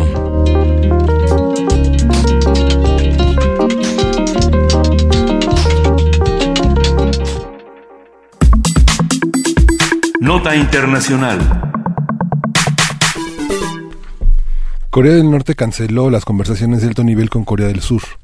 Ri Son-won, presidente del Comité para la Reunificación Pacífica de Norcorea, calificó a las autoridades de Corea del Sur como ignorantes e incompetentes y denunció los ejercicios militares conjuntos del gobierno del presidente surcoreano Moon Jae-in y del gobierno del presidente de Estados Unidos Donald Trump. Esto que se antojaba como un tema inspiracional en los mundos posibles el día de ayer, el día de hoy podemos discutir que pues que pues dijo su mamá que siempre no. Es muy difícil cuando esto ocurre en, en, tan pocos días, en una semana en la que Donald Trump creo que se encargó de arruinar cinco tratados distintos, pero en un momento más llegamos ahí. El régimen de Pyongyang advirtió que podría ausentarse de la cumbre del 12 de junio en Singapur entre su líder Kim Jong-un y el mandatario estadounidense si Washington continúa exigiendo que abandone unilateralmente su programa nuclear. Los ejercicios militares conjuntos iniciaron el pasado 11 de mayo con la participación de 100 aviones, incluidos cazas de combate F-22. Vamos a hablar sobre las relaciones entre los gobiernos de Corea del Norte y Corea del Sur, los ejercicios militares de Washington y sus efectos en la realización de la cumbre de Singapur entre Kim Jong-un y Donald Trump. Nos acompaña el doctor Fernando Villaseñor. Él es profesor del Colegio de México y especialista en Asia y África. Buenos días, Fernando. ¿Cómo estás? ¿Qué tal? Muy buenos días, Miguel Ángel. Saludos también a Juana Inés y Luisa. Qué gusto eh, escucharlos, ya los extrañaba. Sí. extrañábamos mucho, queridísimo Fernando Villaseñor, y pensamos mucho en ti justamente cuando, cuando empiezan esto, estos temas y cuando de pronto se desbordan, como ha ocurrido toda esta semana. ¿Qué es lo que pasó con las Coreas que todo parecía ir tan bien y de pronto pues no? Pues lo que pasó es un error en la comunicación en el gabinete de Trump o quizá eh, un cambio de mensaje. Yo creo que un hombre clave y que se va a quedar sin trabajo a no más de la próxima semana es justamente el secretario de seguridad, el asesor de seguridad John Bolton, eh, porque eh, hizo una declaración en el sentido de que la denuclearización, el desarme de Corea del Norte tendría que hacerse de manera similar, dijo, a lo ocurrido en eh, Libia. eh, y bueno, ese es un error garrafal, dado que la situación en, en Libia acabó con la muerte en la primavera árabe de Muammar Gaddafi y bueno, pues obviamente Kim Jong-un pensó, me están lanzando una indirecta de que van a quitarme del poder y voy a terminar asesinado, fue una muy mala selección de conceptos. El día de hoy en la mañana ya Trump eh, dice, se, se desvincula de las declaraciones de su secretario de seguridad, pero eh, algo que, sí, ya, ya es, el daño ya está hecho eh, el problema no es tanto con Corea del Sur, que siempre ha sido eh, conciliador y ha tratado, ha puesto todo el esfuerzo realmente el presidente Moon por eh, tener tolerancia con Corea del Norte y buscar esa reunificación y esa paz, pero sí más bien por parte de Trump eh, fueron una serie de declaraciones muy desafortunadas y también hay que verlo desde otra perspectiva eh, realmente Trump estaba con un discurso tan triunfalista que incluso por ahí algunos de sus seguidores lo promovieron para el Premio Nobel de, la Paz, imagínense, eh, y pues Kim Jong-un está diciendo, espérame tantito, eh, todavía no fijamos nada, apenas vamos a tener reuniones, y el, la palabra clave aquí justamente es desarme. ¿Qué entiende Corea del Norte por desarme y qué entiende Estados Unidos por desarme? Y en, en, esa definición de conceptos creo que está eh, pues esta, este, problema de las negociaciones que se, se pudieran caer. Ahorita platicamos a ver si realmente se van a caer o no las negociaciones, pero digamos, así es como llegaron las cosas al punto en que nos encontramos el día de hoy. Antes de, justamente pasar a la definición que tenemos o que entendemos eh, por desarme, ahora es que para tener una todos eh, los que estamos haciendo comunidad aquí, sería interesante recalcar que en esta semana eh, las fallas de Donald Trump incluyen, bueno, no me atrevería a decir las fallas, las tragedias de algunas de las catástrofes que hemos visto alrededor del mundo incluyen lo ocurrido con Irán, lo que está ocurriendo justamente con Norcorea, el conflicto Israel-Palestina, que bueno, como vimos esta semana también eh, tuvo una crisis bastante trágica en, los últimos días. Eh, el conflicto de NAFTA, que todo indica que en cinco, cuatro, adiós, ahí nos vemos. Y, y bueno, y por ahí también esta declaración de que todos los migrantes, eh, bueno, que los migrantes son, animales, no, son humanos, ¿no? esas son algunas de las cosas. Ya salió a aclarar y creo que por una vez hay que hay que Ya salió a aclarar, el video está completo y dice, no se trata, no, no decía los migrantes, decía los maras. Ajá, MS-19, que es como se refiere a la Mara Salvatrucha. Y bueno, o sea, en ese contexto se refería a los de la Mara. No voy a defender a Trump. a ningún humano le deberíamos decir que no es humano, que es animal, ¿no? pero, sí, bueno. es que es muy complicado, es, indefendible este sujeto. Pero, pero digamos, sí. Eh, Lo que ha pasado esta semana. El, tema, el, el término de desnuclearización, que sería una, una traducción, un calco un poco salvaje de lo, lo que se usa en inglés. Pero es eso, que todo el mundo está hablando de eso, pero cada quien quiere interpretarlo como quiere.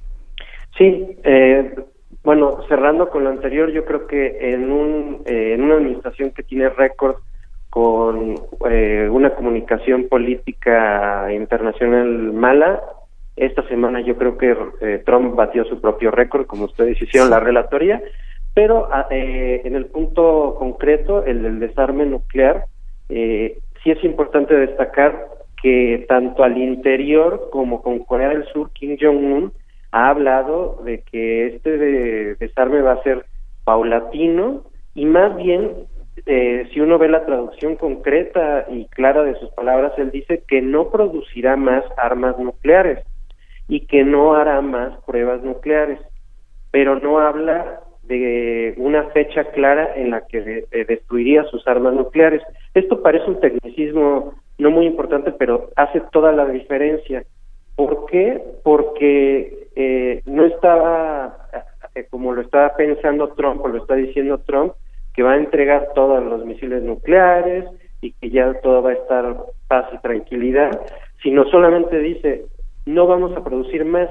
Y eso es todavía más interesante porque estaba viendo reportes de cómo se está manejando esto por los medios en Norcorea y el discurso allá es, eh, ya no se van a hacer pruebas nucleares porque ya el programa tuvo éxito, ya estamos listos para si nos ataca Estados Unidos, lanzar un misil intercontinental y con total certeza puede llegar. Esa es la razón por la que no se van a hacer más pruebas, en tanto que Donald Trump está diciendo, no, eh, este es un triunfo porque eh, Kim Jong-un dice que ya no se van a hacer pruebas, ya no se van a hacer más misiles, pero fíjense cómo eh, la idea es muy distinta según cómo la manipula cada uno de los dos líderes. En un caso es está tan desarrollado y está ya perfecto el programa nuclear en caso de que tuviéramos una amenaza y por eso no vamos a seguir con el programa nuclear porque ya estamos listos y en el caso de Donald Trump lo está tratando de vender como ya no van a continuar con el programa nuclear porque están buscando la paz y en ese inter pues está China inserto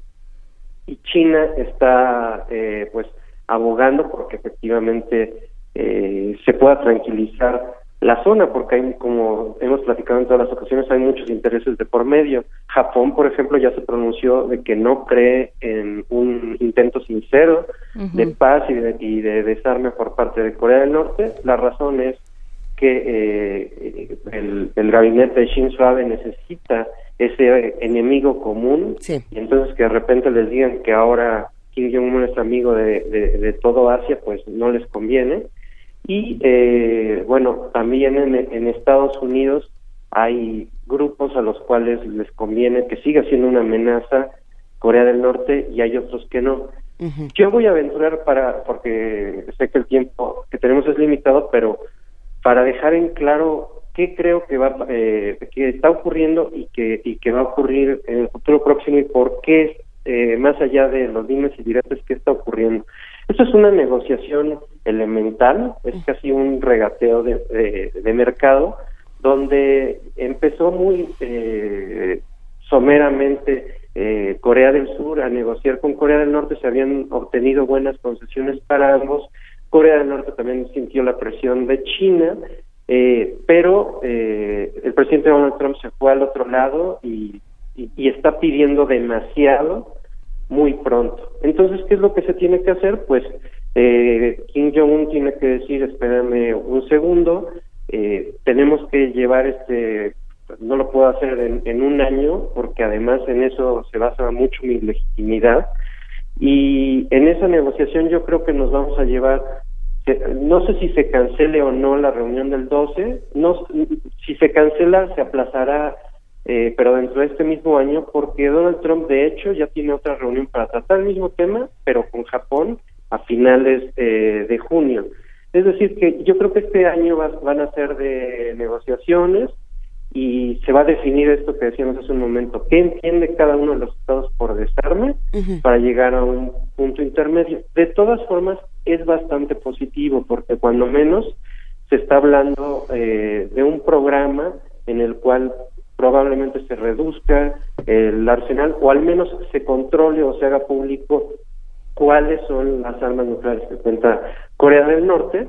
Y a cambio yo creo que Corea del Norte pedirá eh, que las tropas armadas en, en, en Sur Corea se retiren, a pesar de que anteriormente dijo que, que no había problema, pero ahora está usando esta excusa de la operación Max Thunder, de los eh, ensayos que, que, que, están haciendo Corea del Norte y Estados Unidos, que son de rutina, los han hecho todos los meses para decir que se vuelven a sentir amenazados.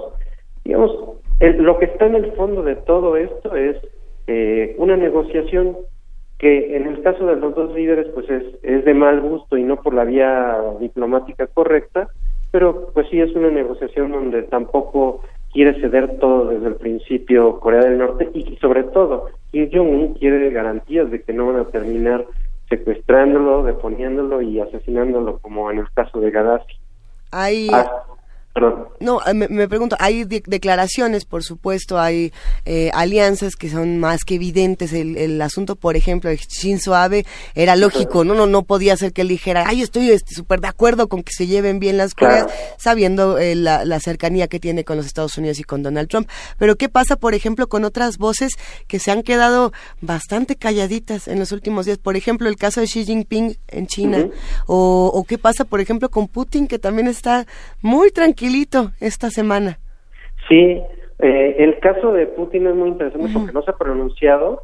Eh, China eh, sí está tratando de, de, buscar que se logre esta, e, este desarme, pero ahora con, por una razón más, si ustedes recuerdan, y todos estos eventos están conectados, recientemente eh, se emitieron nuevas sanciones para China por parte de Estados Unidos por comercio este desleal. Y entonces ahora China yo creo que más que nunca se acuerdan hace unos ocho meses yo les comentaba China eh, sería idóneo para que intermedie en esta cuestión cuestión del conflicto de las dos Coreas. Y ahora más que nunca creo que así va a ser porque además eh, si es China quien se lleva el crédito de poder lograr con la, pacificación en lugar de Donald Trump es eh, pues un doble efecto tener estabilidad en la región tener control en, la región, tener, bueno, le, deberían el favor tanto Corea del Norte como Corea del Sur, pero, y sobre todo, quitarle el crédito a Donald Trump de, de haber podido acabar con, con la guerra de las Coreas, ¿no? Porque finalmente eh, nunca se firmó un tratado de paz desde, desde los 50 entre las dos. Y eso pone, eh, si, ya, si ya yo comentaba que China iba a ser el actor más importante en este conflicto, eh, ahora estoy todavía más convencido. De hecho, se ha reunido representantes eh, chinos con el gobierno de Corea del Norte y también con el gobierno de Corea del Sur. Si se cayeran las negociaciones entre Estados Unidos y Corea del Norte, estoy seguro de que quien retomaría este este procedimiento sería China. Y yo creo que están esperando que eso ocurra, eso resultaría muy bien, eso le daría una legitimidad eh, como pacificador, como defensor de la democracia y los derechos humanos, etcétera, a China, que le vendría de maravilla, y también este pues una forma muy elegante de responder a las sanciones que le impuso Estados Unidos, ¿no? Como diciendo, tengo otros aliados, no nada más dependo de tu comercio. Eh, deslizaste, y no me gustaría que lo dejáramos pasar, eh, a Muammar Gaddafi en, eh, al, final de tu comentario anterior. Eh, y, y, bueno, hay todo un asunto ahí con unas declaraciones de Bolton, este, este nuevo ayuda, este nuevo asistente de Trump, que no sé qué tanto le está ayudando, sobre todo en el caso de, de Corea. ¿Qué pasa con el ejemplo de Libia? ¿Qué se ha, eh, ¿qué se ha dicho? ¿Qué tanto funciona para esto y qué tanto ha afectado eh, las, eh, las negociaciones?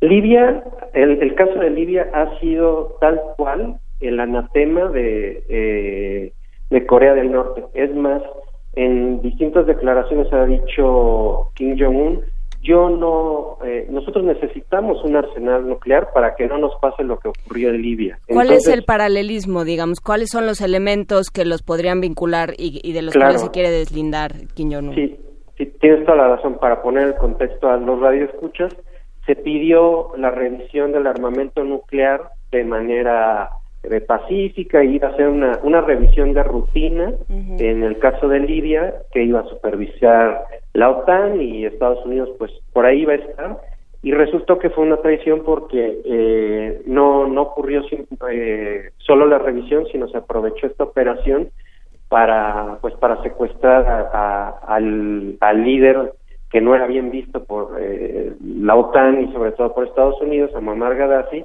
y pues eh, incluso se, eh, se le mató. Y lo relevante aquí es, se utilizó la excusa de una inspección por desarme nuclear, se supone que tenían armas nucleares en Libia y otro tipo de armas químicas, y con esa excusa dijeron vamos a hacer una investigación, se les abrió la puerta para hacer la investigación y en lugar de la investigación o además de la, investigación se aprovechó eso para intervenir para eh, quitar del poder a, Gaddafi y, e incluso matarlo. Entonces el paralelismo con el caso de Norcorea y el que teme Kim Jong-un es que sea lo mismo que abran las puertas porque ahorita es nos comprometemos a que no haya más se produzcan más armas nucleares. Y el siguiente paso lógico que parece que fue el que se brincó este asesor Bolton es eh, eh, además vamos a hacer lo más pronto posible incluso él hablaba de uno o dos meses una revisión del de, arsenal nuclear con el que cuentan.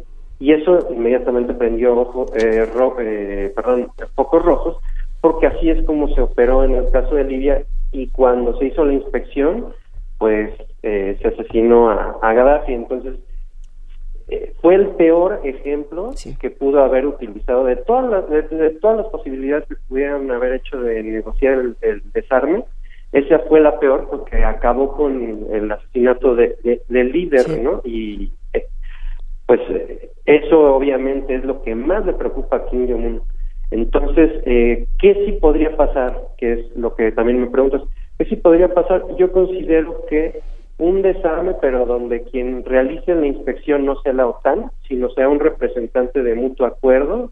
Ahorita, por ejemplo, están negociando con Singapur, con Tailandia, y probablemente quien orqueste todo esto eh, sea China, indirectamente le pedirá un tercer estado neutral asiático, Eh, pero además eso no se haría en el corto plazo, yo estoy pensando que se haría a tres, cuatro años. Lo primero es fijar que verdaderamente ya no se va a producir más eh, armas nucleares y lo que sigue ahora sí es progresivamente ir eh, eliminando estas armas nucleares, pero se tiene que hacer por pasos, porque en el caso de Libia se hizo todo de golpe y además se, se cambió de régimen. Y eso es lo que se tiene que evitar y ese es el miedo que se tiene y por el cual eh, se están cancelando las pláticas, que no vayan tan rápido y que no sea una excusa para realmente un cambio de régimen. Doctor Fernando Villaseñor, despedimos esta conversación eh, preguntándote ah, en, este juego que teníamos de Nostradamus Villaseñor, ¿con qué pregunta nos vamos a quedar pendiente para responder en los próximos días? ¿Qué fecha será la que tendremos que estar esperando con atención?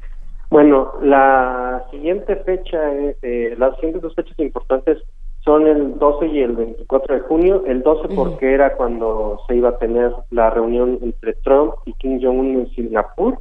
Eh, si se cancela o no, ese sería un primer punto de vista, pero independientemente va a ser igual o quizás más importante la que va a tener a finales de junio con Shinzo Abe, porque nos vamos a enterar de eh, cuál es la postura que va a seguir Japón eh, al respecto.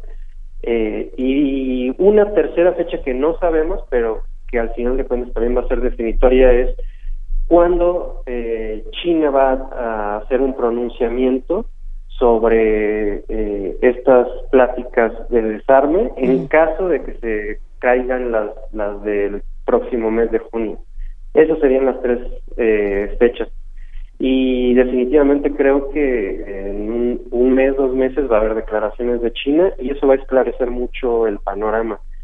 Pero en general sí hay un ambiente de, menor tensión y al mismo tiempo están están mejorando a pesar de ciertos insultos y lo que sea, pero definitivamente están mejorando las relaciones entre Corea del Norte y Corea del Sur, eh, que, que, ya es algo, ¿no? Cuando menos están reuniendo a pues platicar, cosa que no ocurría en 30 años y, yo creo que eso es bueno. Aquí quien estorba es Trump, la verdad. Ahí vamos. Aquí en todos lados donde, quien estorba es Trump, pero bueno, ah. fue lo que nos tocó. Muchísimas gracias, Fernando Villaseñor, profesor del Colegio de México, especialista en Asia y África. Nos da mucho gusto volver a platicar contigo. A mí también, que estén muy bien. Un abrazote. Se filtró la última canción de Nine Inch Nails el día de antier. Ayer fue el cumpleaños de Trent Reznor, un, un, gran creador sonoro. Y esto es una suerte de extraño jazz electrónico que propone Nine Inch Nails en un recuerdo a la película Lost Highway. God Break Down the Door, del nuevo álbum Bad Witch.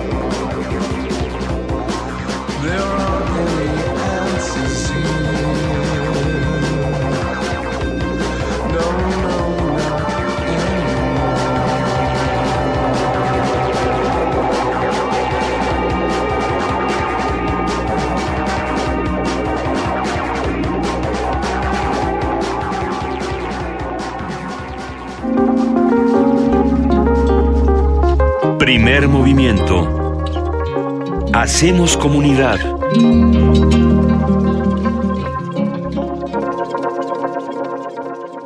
Hay ciertos años que nos recuerdan distintos libros, que nos recuerdan eh, distintos eventos. Para la ciencia ficción, por ejemplo, uno de los mejores años era 2045, ¿no? Porque decían que era el año en el que las máquinas iban a llegar y nos iban a comer a todos o también en el año de Blade Runner, por ejemplo. Eh, muchos hablaban del conflicto que ha generado para Estados Unidos, para las Coreas que salen en esta conversación, para Rusia, para México, muy particular lo que ocurre en nuestro país, con la relación trabajo-tecnología. Un, tema interesantísimo que si a ustedes les interesa los invitamos a que nos sigan en arroba P Movimiento y en diagonal Primer Movimiento UNAM, porque para 2019 plantea conflictos interesantes de qué va a pasar con todo este tema. Probablemente el año 2019 sea uno de esos años en los que vamos a tener mucho más de qué hablar. ¿Y qué se diga de otro año que se estuvo anunciando como el futuro es siniestro? ¿Qué tal el 2030, cuando nos avisaron que la Ciudad de México se va a quedar sin agua? Bueno, no la Ciudad de México, el planeta. ¿Qué vamos a hacer sin agüita? ¿Cómo nos vamos a bañar? En, en esta fecha en la que estamos grabando el programa, Muchos no nos bañamos, estamos chamagosos y felices porque cortaron de manera temporal el agua en la Ciudad de México. ¿Recuerdan este momento? Para muchos fue muy complejo. Eh, otras voces dijeron, ay, mira, qué bueno que se dan cuenta los de la Condesa y la Cuauhtémoc y, y las colonias eh, de, otra posibilidad que se corte el agua en la ciudad. Y otros dijeron, ay, tampoco exageren, en esas colonias tampoco hay agua jamás. Eh, ¿Cuántas discusiones dentro de los muchos Méxicos del 2018 ¿Cuántas habrá en 2019? ¿Cómo lo ven en 2030? ¿Seguiremos vivos en 2045? Todo esto lo discutimos un miércoles 26 de diciembre de 2018. Se pone bueno el chisme, se pone bueno el pleito, pero recordemos que las diferentes opiniones y que los encontronazos que nos podemos dar se deben quedar en pensamos distinto. No estamos peleándonos ni invalidando a nadie. Ya tuvimos mucho de eso en el proceso electoral de este año y vamos a ver qué sigue. Eh, ahora sí que ya votamos, ya también contestamos distintas consultas, ya nos peleamos, ya nos reconciliamos, ya nos volvimos a pelear. ¿Qué quieren para este 2019? ¿Qué les gustaría? Nosotros los escuchamos y los leemos en primer movimiento. Les mandamos un abrazo cariñoso y los invitamos a que escuchen música con nosotros. Esto es Blossom y Beth Young. Vamos a escuchar.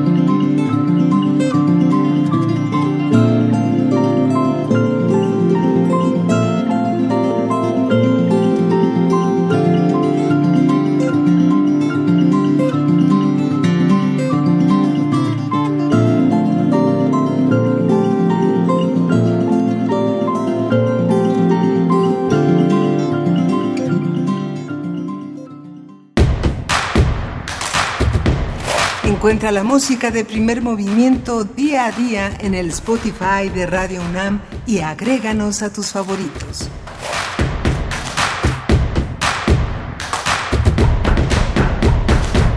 Queridos radioescuchas que hacen comunidad con nosotros, esta es la tercera hora, ya son las nueve de la mañana de este miércoles 26 de diciembre en el que aparentemente no pasa nada, pero ha pasado de todo.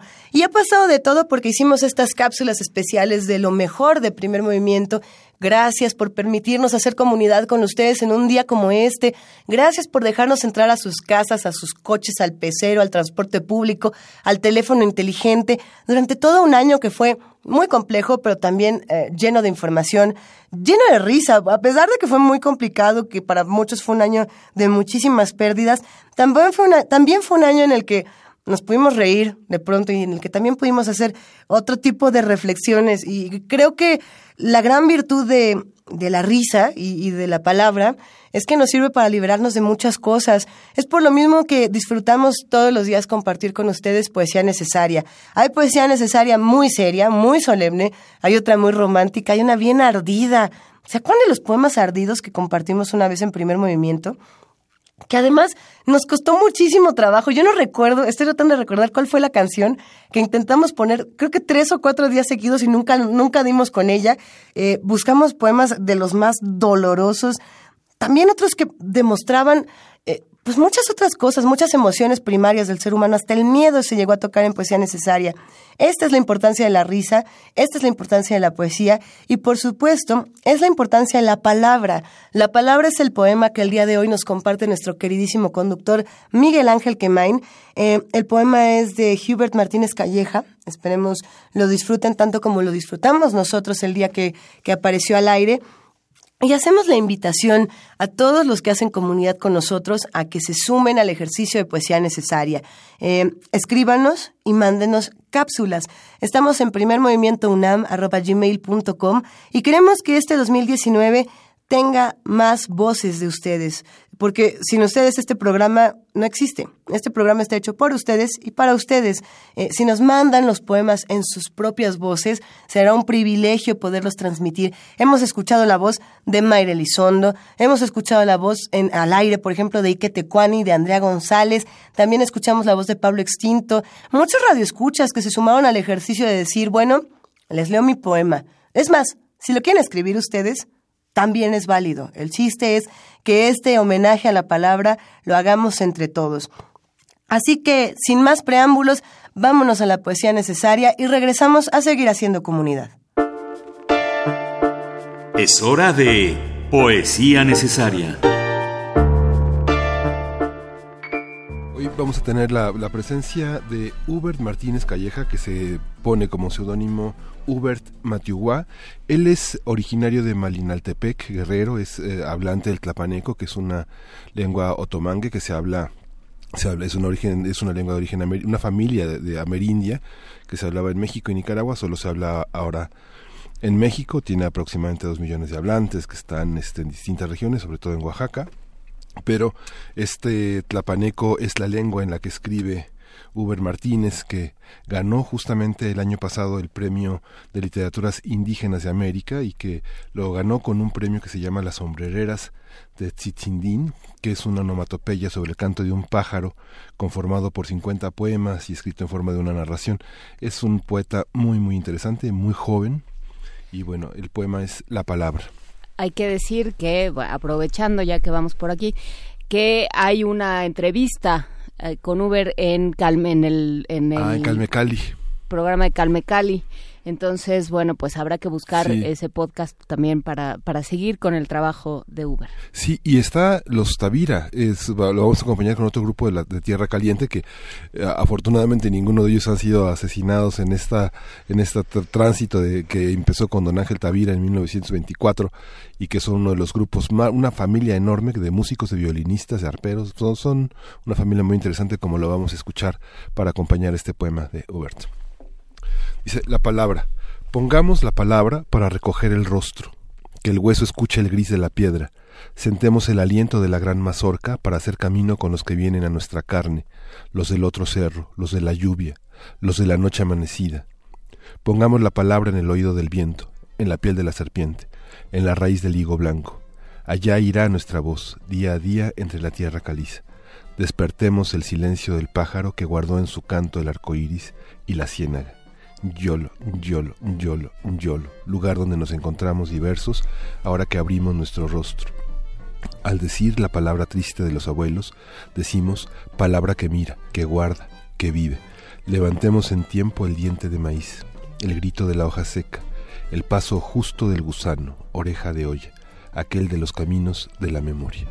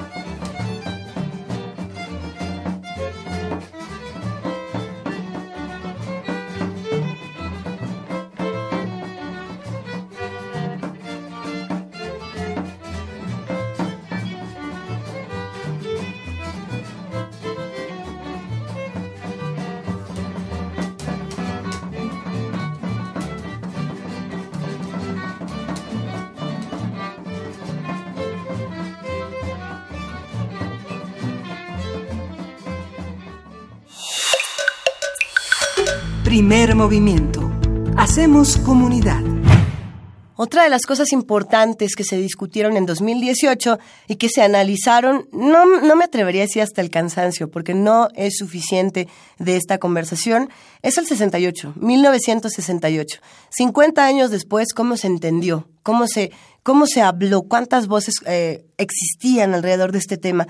Por supuesto, hablamos de la violencia, hablamos de la autoridad, hablamos de política. Y otra de las visiones importantes de este 1968 fue, por supuesto, la del deporte. ¿Qué les parece si escuchamos esta historia del deporte de las Olimpiadas México 1968 con unos expertos de lujo? No se pierdan esta conversación verdaderamente disfrutable, interesantísima, que sostuvimos con el doctor Andreu Espasa y con la maestra María José Garrido. Vamos a escucharla y regresamos a despedir este programa de miércoles 26 de diciembre de 2018. Primer movimiento. Hacemos comunidad. La mesa del día. Del 12 al 27 de octubre de 1968 se realizaron en México los Juegos de la 19 Olimpiada. El evento deportivo internacional convocó 5.516 atletas, 4.735 hombres y 781 mujeres de 112 países. Fueron los primeros Juegos Olímpicos organizados por un país en vías de desarrollo y de América Latina y la primera contienda en la que también se realizó una Olimpiada Cultural. En los Juegos Olímpicos de 1968 se rompieron 76 marcas olímpicas y 30 mundiales. Vamos a hablar sobre la Olimpiada de 1968 como un fenómeno histórico, qué significó, cómo se inserta en el contexto y qué rescatamos de ese momento. Nos acompañan Andreu Espasa, Olivón Ramírez, él es doctor en Historia por el Colegio de México, es especialista en Historia del Deporte y el Olimpismo y en Historia Moderna y Contemporánea de México y Estados Unidos. Bienvenido. Muchas gracias por la invitación. Y María José, María José Garrido, doctora en Historia por la UNAM. Bienvenida. Muchas gracias. ¿Cómo están los tres? Eh, ¿De qué hablamos cuando hablamos de la Olimpiada, María José? ¿De qué hablamos? Bueno, para empezar, eh, soy de la UNAM, pero eh, trabajo en el Instituto Mora desde prácticamente toda mi vida.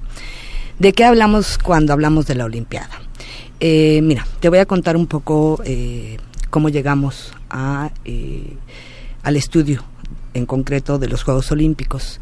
De hace algún tiempo a la fecha, que serán seis años aproximadamente, yo comencé a estudiar, a tener como objeto de investigación histórica la educación física y los deportes en México. Me sentía totalmente aislada y como un bicho raro. Eh, siendo temas poco apreciados por el mundo académico. Pero para fortuna mía, poco a poco fui descubriendo algunos otros bichos raros que estaban interesados en, el tema, como eh, Raúl Nibón, aquí presente. Eh, con otros compañeros decidimos impulsar un seminario de investigación de la historia de la educación física y los deportes en México y hemos ido elaborando pues ya digamos este, productos eh, diversos, eh, libros, cursos, etcétera, etcétera. Y dada la proximidad, eh, hace un año, un año y medio más o menos, dado que se aproximaba el 50 aniversario del evento deportivo más importante organizado por México, pues decidimos enfocarnos, posponer un poco nuestras otras actividades y enfocarnos en, en la historia de los Juegos Olímpicos. Eh, bueno, tu pregunta, ¿de qué hablamos cuando hablamos de Juegos Olímpicos? Es una pregunta este, maravillosa. Eh, para empezar, eh, los Juegos Olímpicos de México, como cualquier otro, no se limita, no es un evento que se limite a la competencia o a la muestra de las habilidades físicas de jóvenes hombres y mujeres de distintas nacionalidades. Son eh, magnos eventos o mega eventos organizados por las ciudades que los solicitan y por los países eh, que son sede y que tienen múltiples, múltiples implicaciones.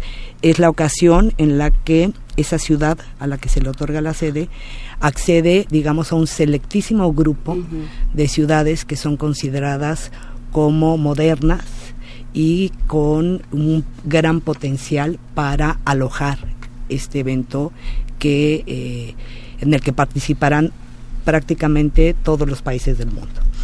Eh, son eventos que dan la oportunidad en general y ya que hablaremos del 68, rescataremos lo específico del 68, dan la oportunidad a que esa ciudad, a que ese país se muestre al mundo. Es decir, eh, no hay ciudad que no se aviente el enorme compromiso de hacer unos Juegos Olímpicos, sino eh, advierte los grandes beneficios que puede obtener. ¿no? Es una gran inversión de tiempo, una gran inversión de recursos económicos, de recursos humanos, pero a la vez hay una, un alto beneficio. ¿no?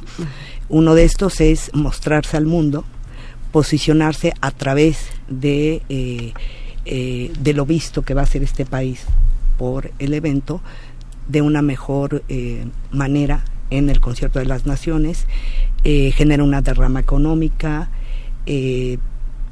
y permite exponer también las características, lo, que se consideran características, cualidades especiales de ese país.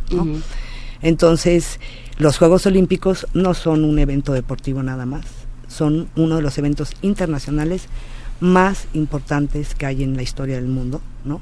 Y en particular los Juegos Olímpicos de México 68, me atrevo a decir que fueron el evento internacional más importante organizado por México en el siglo XX. De, eso estamos hablando.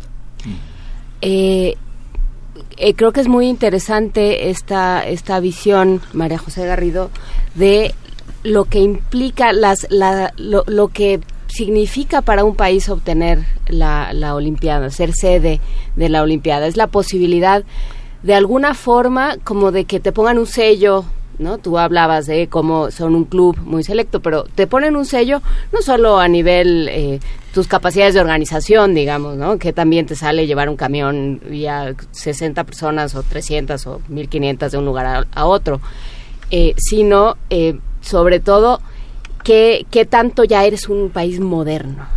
Y, por ejemplo, el caso de Sudáfrica, recordaba el, caso de Sudáfrica y cómo esto les costó mucho trabajo mantener, eh, digamos, la idea de que eran un país moderno cuando de pronto llegaron los turistas y se toparon con el Soweto, por ejemplo pero pero ha sido interesante es interesante ver la olimpiada desde ese lado que tanto los países están por ponerlo en términos eh, pocarísticos están bloqueando están realmente se pueden sostener esa idea de que son una nación moderna o que tanto están solamente cubriendo apariencias. Qué pasó qué pasó en México Raúl Nibón pues eh, pasaron muchas cosas eh, eh, empezando por eh, la forma de cómo se obtiene la sede y la circunstancia en la que se obtiene la sede. Bueno, mucho se ha dicho, primer país latinoamericano, por supuesto que lo es. Eh, pero bueno, probablemente poco se ha hablado o pocos investigadores le han tratado de indagar un poco, de ir más allá de que fuimos el primer país latinoamericano. Y al grado pues de que hay que entender que eh, no se puede explicar sin el contexto de la Guerra Fría, por ejemplo. Aquí Andreu nos va seguramente a explicar con mayor detalle qué ocurre, pero eh, ocurre que hay un contexto muy particular en esta década de los 60, mm, cambios eh, donde la Segunda Guerra Mundial ya nos está dejando ver las verdaderas consecuencias de, los cambios. Este, hay una agitación, no solamente tendemos a ver el movimiento estudiantil, que, que por cierto no es del 68, viene desde el de los, de los 50, este, los movimientos sociales mexicanos, eh, México y en el mundo. Y también en este contexto de la, de la Guerra Fría, eh, pues México, en particular con el, con el gobierno de Adolfo López Mateos, pues hay un interés muy particular por insertar a México en, eh, pues en este concierto, en este llamado concierto de las naciones. Y eh, pues muy particular de los Juegos Olímpicos y, que va a ser muy interesante para el caso de México es que los Juegos Olímpicos, visto más allá del mega evento, pues es la gran oportunidad de los países para revisar, actualizar, reafirmar, cambiar sus valores nacionales.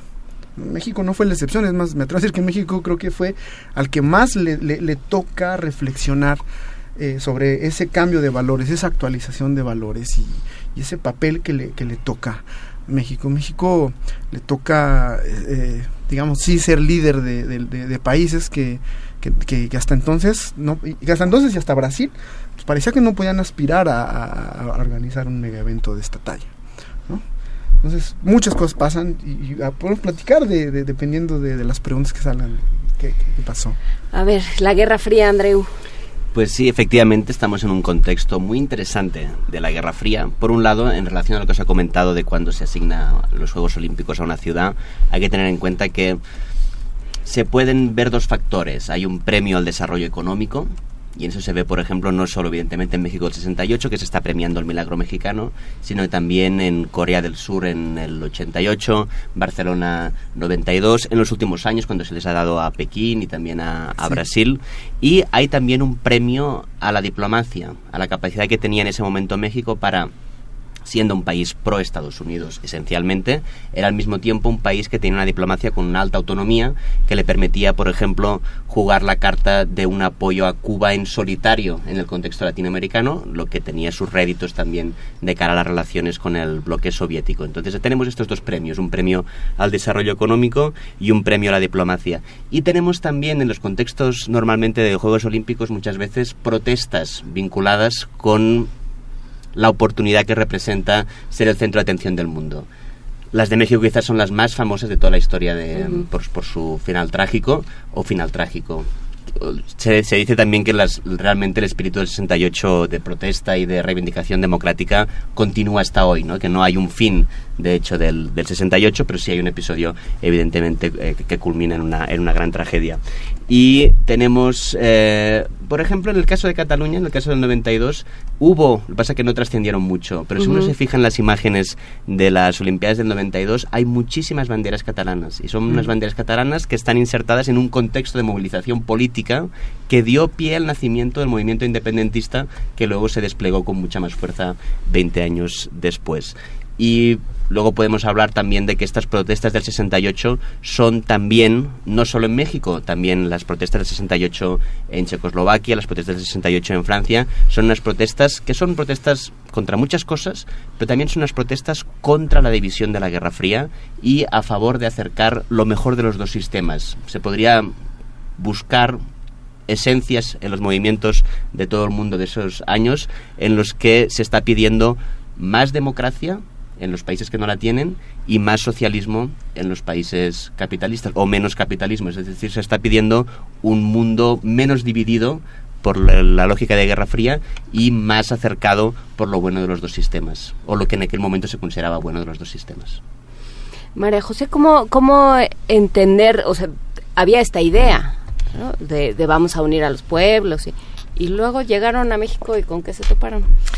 Mira, eh, es terrible. Yo, yo debo hasta, eh, o deseo confesar que eh, cuando uno comienza como historiador a acercarse a la historia de los Juegos Olímpicos, partes casi de la culpa. ¿no? Yo crecí en una familia y en un entorno social y cultural donde el 68 era el movimiento estudiantil. Y por lo tanto, acercarse a la, historia de los Juegos Olímpicos y empezar a descubrir eh, la calidad de proyecto que fue, eh, por muchas circunstancias. ¿eh? La- lo que decía ahorita Raúl, esa necesidad que hubo de replantearse qué era México, qué había que mostrar de México, cómo hacerlo, el por qué hacerlo, cuáles, que- los, cuáles eran los objetivos que se perseguían en todo esto. Él, como tú decías también hace un momento, esto de países blofeando, ¿no? Pues de entrada uno dice, pues estaban blofeando, ¿cómo organizar unos Juegos Olímpicos si México no tenía una, digamos, en términos estrictamente deportivos o de historia deportiva, pues no tenía un lugar exitoso en el deporte olímpico, ¿no? Eh, entonces, inicialmente partes de ahí, ¿no?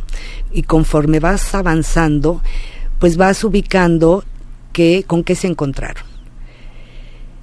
La CDC eh, se le otorgó a México el 18 de octubre de 1963, cinco años antes.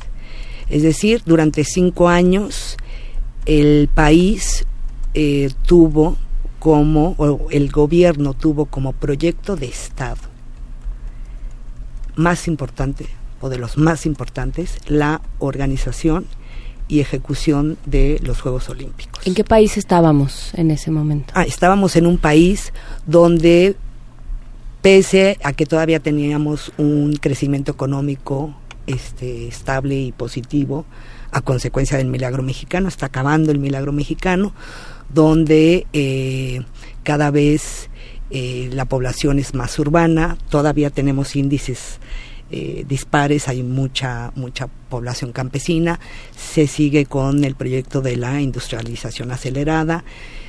Vaya, dir- diríamos en términos hoy tan comunes y tan relevantes o nos hacen sentir tan demasiado relevantes los indicadores económicos, diríamos que eh, eran positivos, pero estábamos en un país con profundas desigualdades, eh, en un país totalmente alejado de un sistema democrático, teníamos un país pues autoritario, ¿no? Eh, con un régimen político que definía y no permitía que la población pudiera moverse y participar desde el lugar que quisiera, ¿no? Estábamos en un país donde también por esta situación se venían ya dando este movimientos sociales significativos, diversos, ¿no? De hace de décadas atrás y en un país donde también eh, ya había sido evidente que ese, esa autoridad eh, tenía ya los mecanismos para reprimir eh, la oposición, digamos, ¿no? Reprimir a los movimientos. Ya, ya lo había ensayado, ya lo tenía, este, pues ya era parte como del, del diseño, ¿no?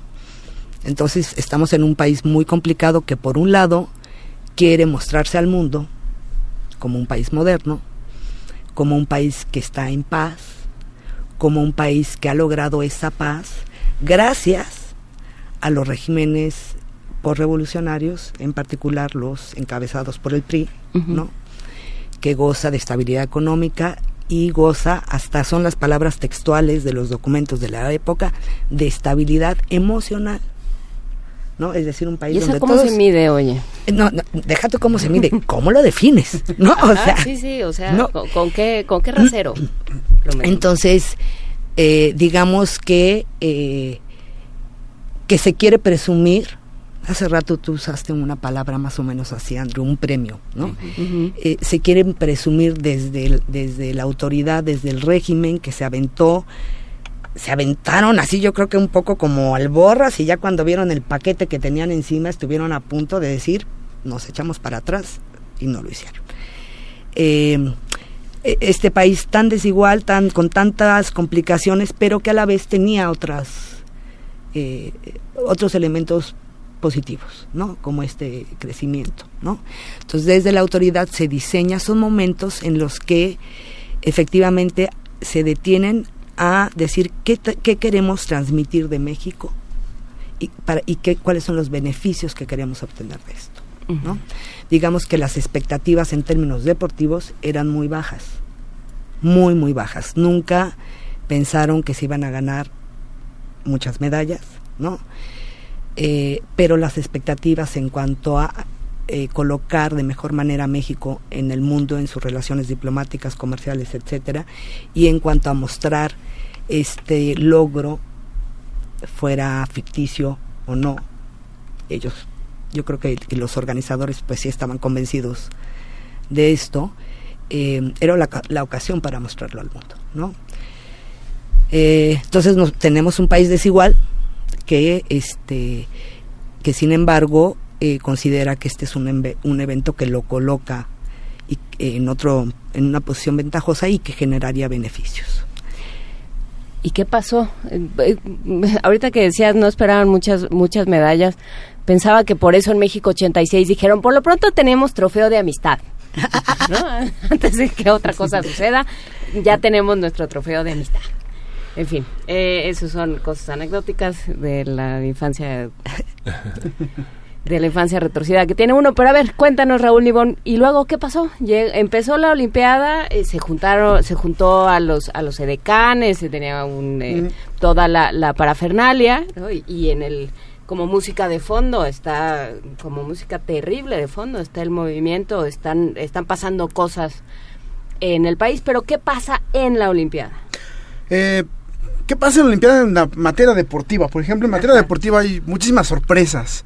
Este, algunas planeadas, otras no. Ahora que estamos indagando en, en, en, por ejemplo, en, en el archivo de, de Pedro Ramírez Vázquez, nos hemos dado cuenta de algunas cosas fascinantes que pasaron que no están calculadas, ¿no?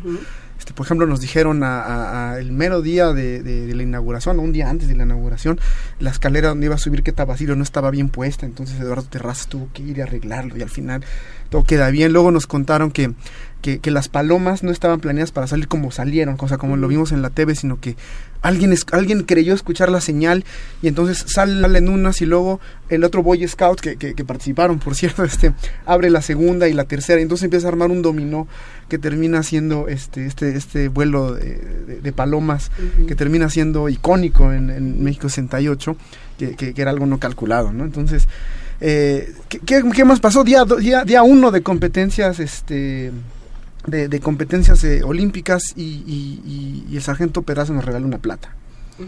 Nada más una plata, este, de, eh, bastante, bastante emotiva. Este, ¿En qué competencia? En, en En en- no, en caminata. Estábamos, caminata, estábamos ah, en, sí, en- era en los, era en un los 20 militar, es un kilómetros. Estábamos en los 20 kilómetros. Este, que, además también es una historia eh, fascinante la de Pedraza porque él cuenta que, hubo dos momentos donde él se cayó, o sea, donde él se cayó o se tropieza, entonces pierde camino, entonces le em- empieza a meter a la, caminada y entonces cuando llega eh, pues, la entrada al Estadio Olímpico, eh, Pedraza va en segundo lugar, Pedraza le empieza a meter marcha, eh, alcanza al segundo lugar, rebasa al segundo lugar, hay un momento donde Pedraza casi parece que quiere agarrar a, a, a Golubnich en el primer lugar, llega enojadísimo, a pesar de que es una plata importantísima para un país, que no, que, que desde el principio se dijo no van a haber medallas, nos regala una medalla, ¿no? Este, bueno, entonces empezamos bien, parece que ser que todo empieza bien. No flotaba, porque siempre el problema de los marchitas es que flotan. Pues mira, yo estoy seguro que flotó, pero dime qué juez se iba a atrever a eliminar, a, a- descalificar al mexicano, ¿no? Que estaba llegando. Es más, estaba viendo con mi esposo una foto y le dije, mira, ve cómo no están los pies en el piso. Le dije, pero no digamos nada, este, mantengamos el secreto. No, este, eh, ¿qué, qué más pasó? Eh, había nada más una medalla que, que, que parecía segura, dos medallas que parecían seguras. Una es un poco eh, trágica la historia, no en la parte deportiva, sino, sino en cómo lo, lo manejamos. Pero la selección mexicana de fútbol era medalla, según esto, segura también. Entonces, eh, íbamos bien, íbamos mal. Este, uno puede incluso ver, leer la Olimpiada con base en el fútbol, ¿no? Todos empezamos viendo el fútbol. Nuestra este, vida y el fútbol. eh, ganamos, perdimos, pasamos, no pasamos, este. Pero bueno, la Olimpiada va caminando bien y, y de repente empieza a haber muchas sorpresas, algunas deportivas, no precisamente de atletas mexicanos, y otras sorpresas políticas, tampo- eh, no de atletas mexicanos, ¿no? En- sorpresas deportivas, pues tenemos un salto de 8.90 este, de Bob Beamon, que hasta la fecha no se ha roto en Juegos Olímpicos esa marca. ¿Con garrocha? Este, salto largo, salto, Salto salto, largo. de longitud. Salto de longitud no se ha roto desde México 68. Este, mi maestro Herrera Rodríguez Curi tiene un texto muy bonito que se llama 8, 890. Y, y bueno, si me piensan el inglés, empieza diciendo, ese cabrón voló. Pues sí. Este, Vo- voló lo- lo- 890. Lo que decía su padre, yo creo que la- lo que todo el mundo dijo, eh, ese hombre voló.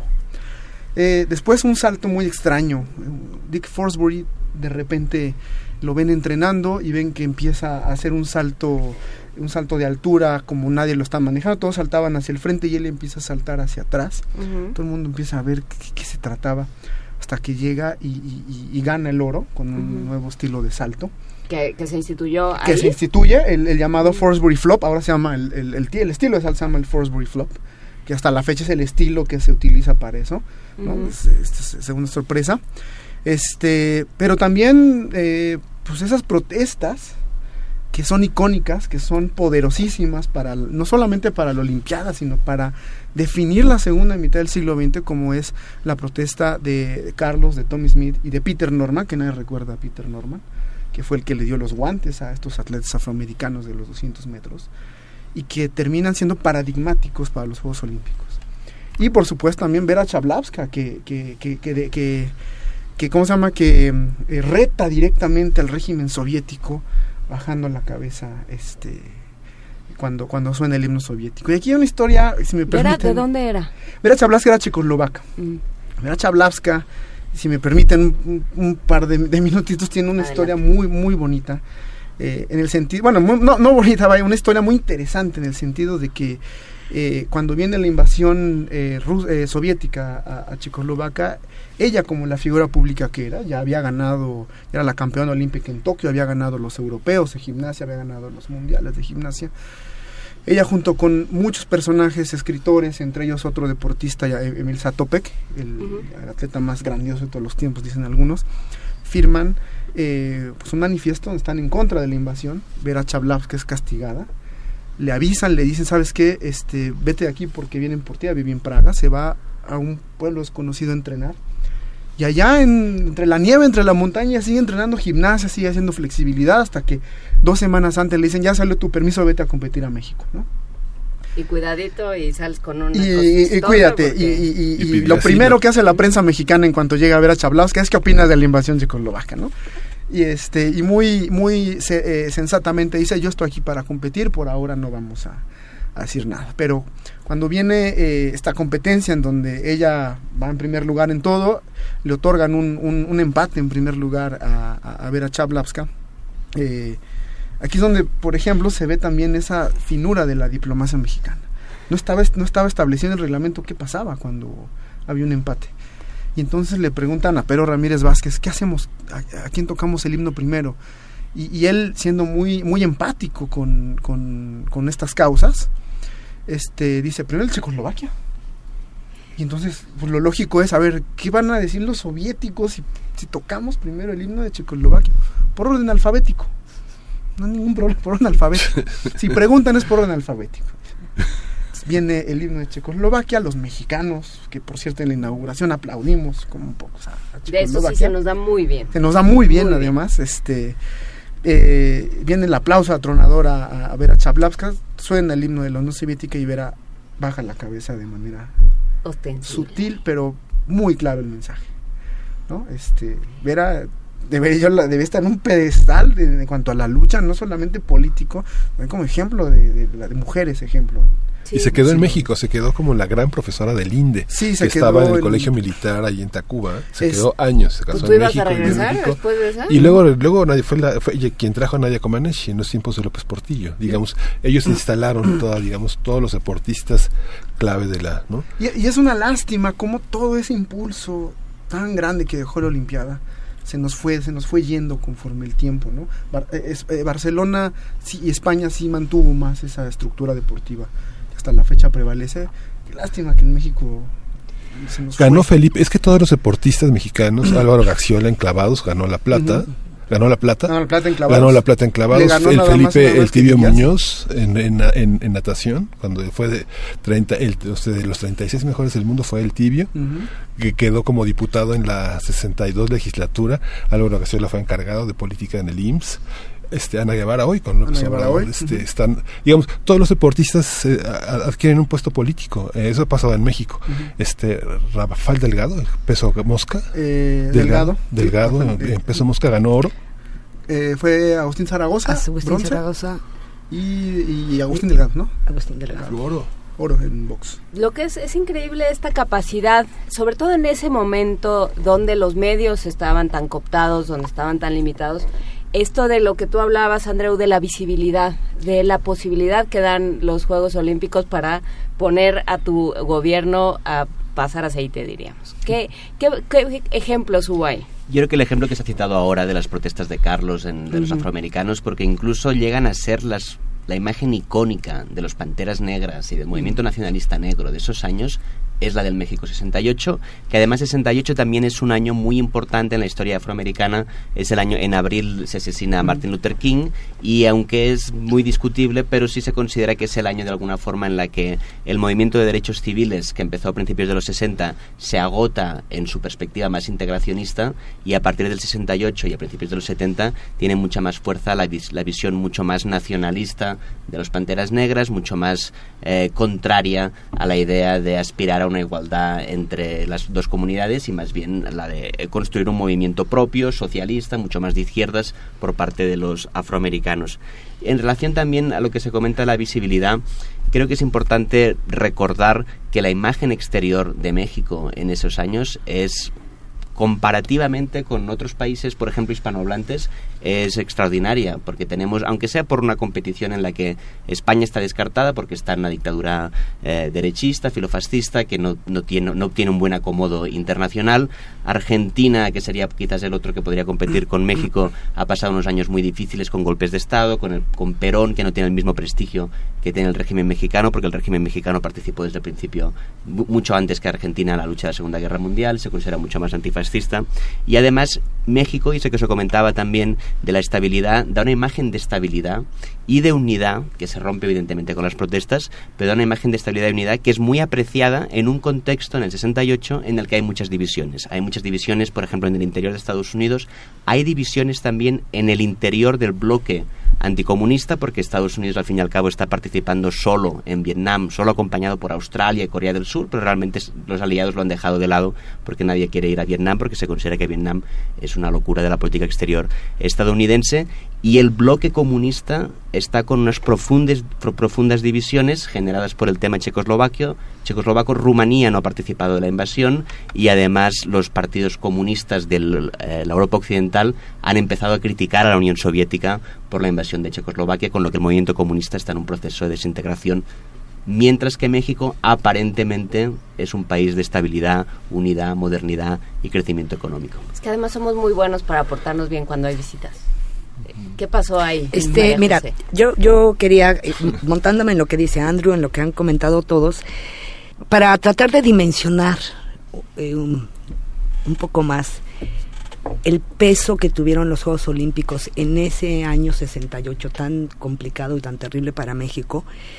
Eh, eh, hay que hay que hay que observar que esta esta imagen que se tenía de unidad de esta, imagen hacia el mundo y también interna de somos un país estable hasta estable emocionalmente etcétera etcétera todo esto frente a estos otros estas otras miradas o esto que sucedía en otros lugares fue muy importante porque durante los cinco años que tuvo México para organizar ya el evento se construye todo un discurso ¿no?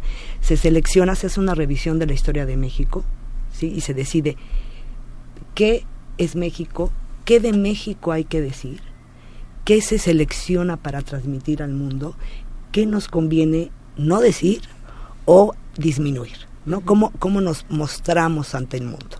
Se decide eh, cuando el arquitecto Pedro Ramírez Vázquez toma el Comité Olímpico Organizador, le imprime un discurso totalmente novedoso, con un concepto totalmente diferente a lo que se venía haciendo atrás. y por lo tanto se decide explotar, digamos, toda la riqueza cultural y las tradiciones históricas mexicanas que son maravillosas, pero combinadas con lo moderno del país. Por eso, hasta en todo las, eh, el aparato de publicidad, en todas las campañas de publicidad, se elimina digamos, o se disminuyen las, las imágenes estereotipadas del mexicano. El indio, el charro, el zarape, etcétera, etcétera. No dejarán de estar ahí, pero se, se disminuyen.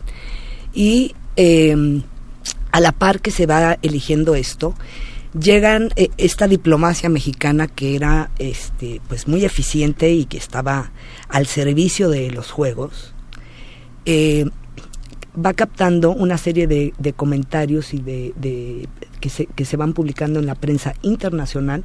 Muchos se llegan a saber en México, otros no. Otros están en el Comité Olímpico Organizador, ¿sí? Eh, donde hay textos, por ejemplo, de Noruega, por ponerte un caso, de, eh, por, por ejemplo, el de Noruega, en el que se dice que México es incapaz de realizar los Juegos Olímpicos porque es un país de indios, otros le achacan, nos echan la culpa de, que no íbamos a poder por mestizos, ¿no? Donde la pobreza es de tal magnitud que con, con un tono burlón dicen la competencia ahí consiste en el arte de sobrevivir quizás está jugando con esto de la Olimpiada Cultural que también se hizo, ¿no? Eh, se dice que México no va a tener las instalaciones deportivas a tiempo, que eh, no tiene los suficientes recursos humanos preparados. Más o menos dice, tiene algunos buenos, pero la base, los de en medio, que son los que van a, hacerlo todo, no están capacitados. Se... Eh, hay muchísimos problemas por la altura de la Ciudad de México que pueden ser preocupaciones legítimas desde la medicina y el deporte, pero que también son aprovechadas para señalar esos que no habían querido, que siempre se opusieron a que un país subdesarrollado, pobre, etcétera, etcétera, se aprovechan para, para complicar más las cosas, ¿no? Es decir, había muchísimas críticas diciendo no van a poder, no van a poder, ¿ok? parte de lo que se eh, hace el Comité Olímpico Organizador, eh, pues ponerse la pila, modificar el discurso, ¿no? presentar al México moderno, aplicarse, iban ya contra el tiempo, realmente iban contra el tiempo, realmente se había hecho poco, ¿no? En cuanto a la infraestructura eh, material que se requería para, para estar listos para los Juegos y eh, se despliegan todos estos programas de eh, identidad olímpica y una serie de recursos para ir promoviendo en el mundo que las cosas iban, iban saliendo bien. A cada exigencia del Comité Olímpico Internacional o de las federaciones internacionales de deportes, México va este, encontrando una solución. Y se despliega toda una campaña también interna, ¿no? propaganda, publicidad, para hacer que el mexicano de a pie se involucre en la fiesta olímpica, ¿no? Como bien lo dice Ariel Rodríguez Curi, esta, estos juegos se deben, se transforma la idea y se, hay que vivirlos como una fiesta. Y se pretende eh, explotar o exaltar el estereotipo positivo del ser del mexicano, que es su hospitalidad y su alegría. Entonces se, eh, se realizan una serie de actividades para invitar a la población a hacerle de alguna manera sentir que ellos son también responsables de que el país saliera literalmente bien librado del compromiso adquirido, ¿no? Se le invita a la gente a portarse bien, a no tirar basura, a tratar bien al extranjero, etcétera, etcétera. Todo esto está sucediendo y la televisión, ese medio de comunicación, se convierte en una verdadera sombra o en una amenaza. Se entiende que el evento deportivo iba a ser visto por millones de personas, fueron vistos aproximadamente por 600 millones de personas, y que por lo tanto iban a ser vistos México y los mexicanos. ¿no? no solo porque venían más delegaciones que nunca, atléticas de diversos países acompañados de su propia prensa, no, sino que por la televisión México iba a ser visto como nunca. ¿no?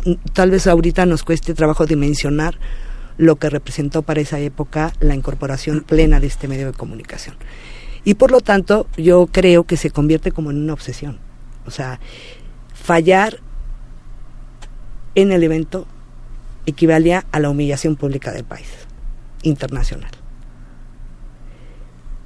Y de ahí se hacen una serie de, de actividades estas que son muy importantes de involucrar a la población y un, digamos una serie como de programas y proyectos paralelos. ¿Y resultaron? Además, yo creo que están con esta carga de eh, estas críticas internacionales en ese en esos años 60 donde el nacionalismo se vive de otra manera, pues que eh, alemanes, suecos, finlandeses digan que tu país es un terrible y que no vaya, lo que podía ser como una ofensa personal, se vive como nacional. Correctas, digamos. Pues mira, en esas críticas... Esas cosas, estaban pasando cosas tremendas, pero no esas. Es material, e, ese material que está en el archivo del arquitecto Pedro Ramírez Vázquez es para seguirlo trabajando, porque muchas pues es tristísimo leerlas, por ejemplo, en alguna dice, son asesinos, son violentos, son matones, y el estado de Guerrero tiene un índice de asesinatos que dices, híjole, mano, parece que estamos igual,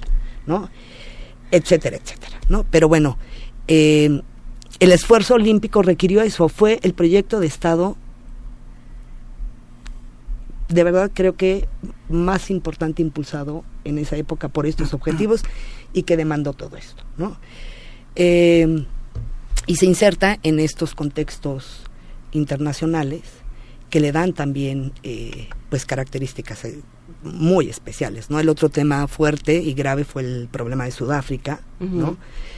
Eh, vaya, a unos cuantos meses de iniciarse los Juegos, eh, hay la posibilidad de que los países del continente africano boicoteen a los Juegos de México y a este boicot se sumen la URSS, los países del bloque socialista y varios más, porque Sudáfrica eh, quería mandar una delegación compuesta por blancos, ¿no? Por el apartheid, ¿no?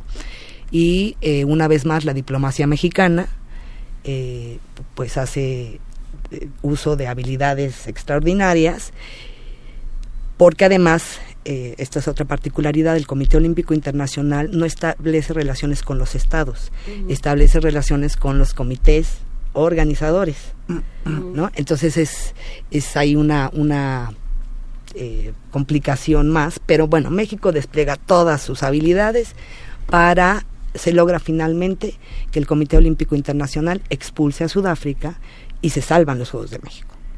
¿No? Es interesante que ha salido el tema de los diplomáticos en México. Eh, estamos ya sobre el tiempo, pero pero valdría la pena eh, recuperar. Eso va a estar presente esa esa esa, reflexión sobre el, la capacidad diplomática de México, que también es de el México que se nos fue hablando. Tú que tú que hablabas eh, Raúl de, de de todo aquello que perdimos, que tuvimos y perdimos, pues también la diplomacia mexicana se fue en ese, en ese proceso. platícanos, ahora sí, eh, son los cinco minutos de las preguntas de comprador, cuándo, cómo, dónde, quién puede ir, cuánto cuesta y estas cosas. Puedo decir 30 segundos antes, una cosita. Mm. Aproximarnos también a la historia de los juegos ha sido muy interesante porque abona estas discusiones sobre el cruce con el movimiento estudiantil. Resulta que solo voy a mencionar este caso, que es el que mejor conozco, que la selección varonil y femenil de voleibol, digamos, integrada por los mejores jóvenes, ¿no? Los jóvenes del movimiento eran vistos como los malos jóvenes, ¿no? Por esta autoridad y los atletas eran los buenos. Pues estos jóvenes fueron seleccionados y entrenados por eh, dos hombres que venían del bloque socialista. Y nuestros atletas, estos jovencitos puros y buenos, fueron llevados a varias giras y en donde mayor tiempo permanecieron fueron en los países del bloque. Nada más lo menciono así, vayan al coloquio para que este podamos establecer este conversaciones más amplias. Yo también me he preguntado por qué los atletas mexicanos no dijeron nada. Tengo tengo respuestas, ¿no? Pero bueno, el coloquio es el 22 de agosto. Sí, en el contexto del 68 se pueden tener muchas respuestas. ¿no? Del 22 de agosto, abierto para todo, todo público y muy importante. Eh, lo que nos interesaría mucho expresar en este coloquio es que los Juegos Olímpicos es un tema que puede abarcar muchísimos espectros de análisis. Eh, hay para todos en los Juegos Olímpicos, cabemos todos literalmente, o sea, es uno de los, de los lemas de los Juegos y literalmente también en el estudio de los Juegos Olímpicos cabemos todos. Tenemos colegas que nos van a hablar de la parte de contexto, otros que nos van a hablar de la parte deportiva, otros de la parte del diseño gráfico, otros de la parte, este, a mí en lo particular con los medios de comunicación o, los mensajes que se dijeron, cabemos todos literalmente. Y del propio movimiento. El propio movimiento estudiantil, cabemos todos en el, movimiento y qué mejor que, disculpen, el, comercial, que, que, nuestra casa de estudio. Yo soy egresado también de la UNAM y es un honor. Pues lo seguiremos platicando. Muchísimas gracias a los dos. Miguel Ángel, ya nos vamos corriendo. Primer movimiento. Hacemos comunidad. Despedimos este programa. Gracias, queridos radioescuchas que hacen comunidad con nosotros. Gracias por aguantarme todo el año con tos. ¿Fue todo un año de tos? A ver, ¿quién más tuvo todo el año tos? Yo creo que Frida Saldívar también, mi productora, tuvo un montón de tos. Este año Miguel Ángel Quemain no tuvo tos. El año pasado, el 2017, sí. Se libró 2018. Juana Inés de esa no tuvo tos. ¿Saben quién más estuvo medio enfermona todo el año? Vania Nuche ella también le, le, estuvo atacando el bicho asesino, pero se curó y bueno, eh, da muchísimo gusto escucharla todos los, los jueves en Calmecali. Mañana a las 10 de la mañana, recuerden, retransmisión especial de estos programas. Es la tercera temporada, vamos en la tercera temporada. Qué gusto contar con este tipo de programas, con todas estas voces. Eh, hoy es miércoles y si no me equivoco, hoy miércoles, después de este programa pueden escuchar escuchar y escucharnos el programa de Amalia Fernández sobre feminismo que produce nuestra queridísima Silvia Cruz, que aquí está ya, ya mira, ya está más puesta para la acción que nada. Ya nos vamos. Qué miércoles tan raro este 26 de diciembre. Qué gusto poderlo pasar juntos en esta cápsula del tiempo. Les mando un gran abrazo. Yo soy Luisa Iglesias y no me queda más que decirles que estamos en este programa hecho por ustedes y para ustedes. Gracias por hacer comunidad con nosotros. Esto fue Primer Movimiento, El Mundo desde la Universidad. Adiós. Radio UNAM presentó Primer Movimiento, El Mundo desde la Universidad.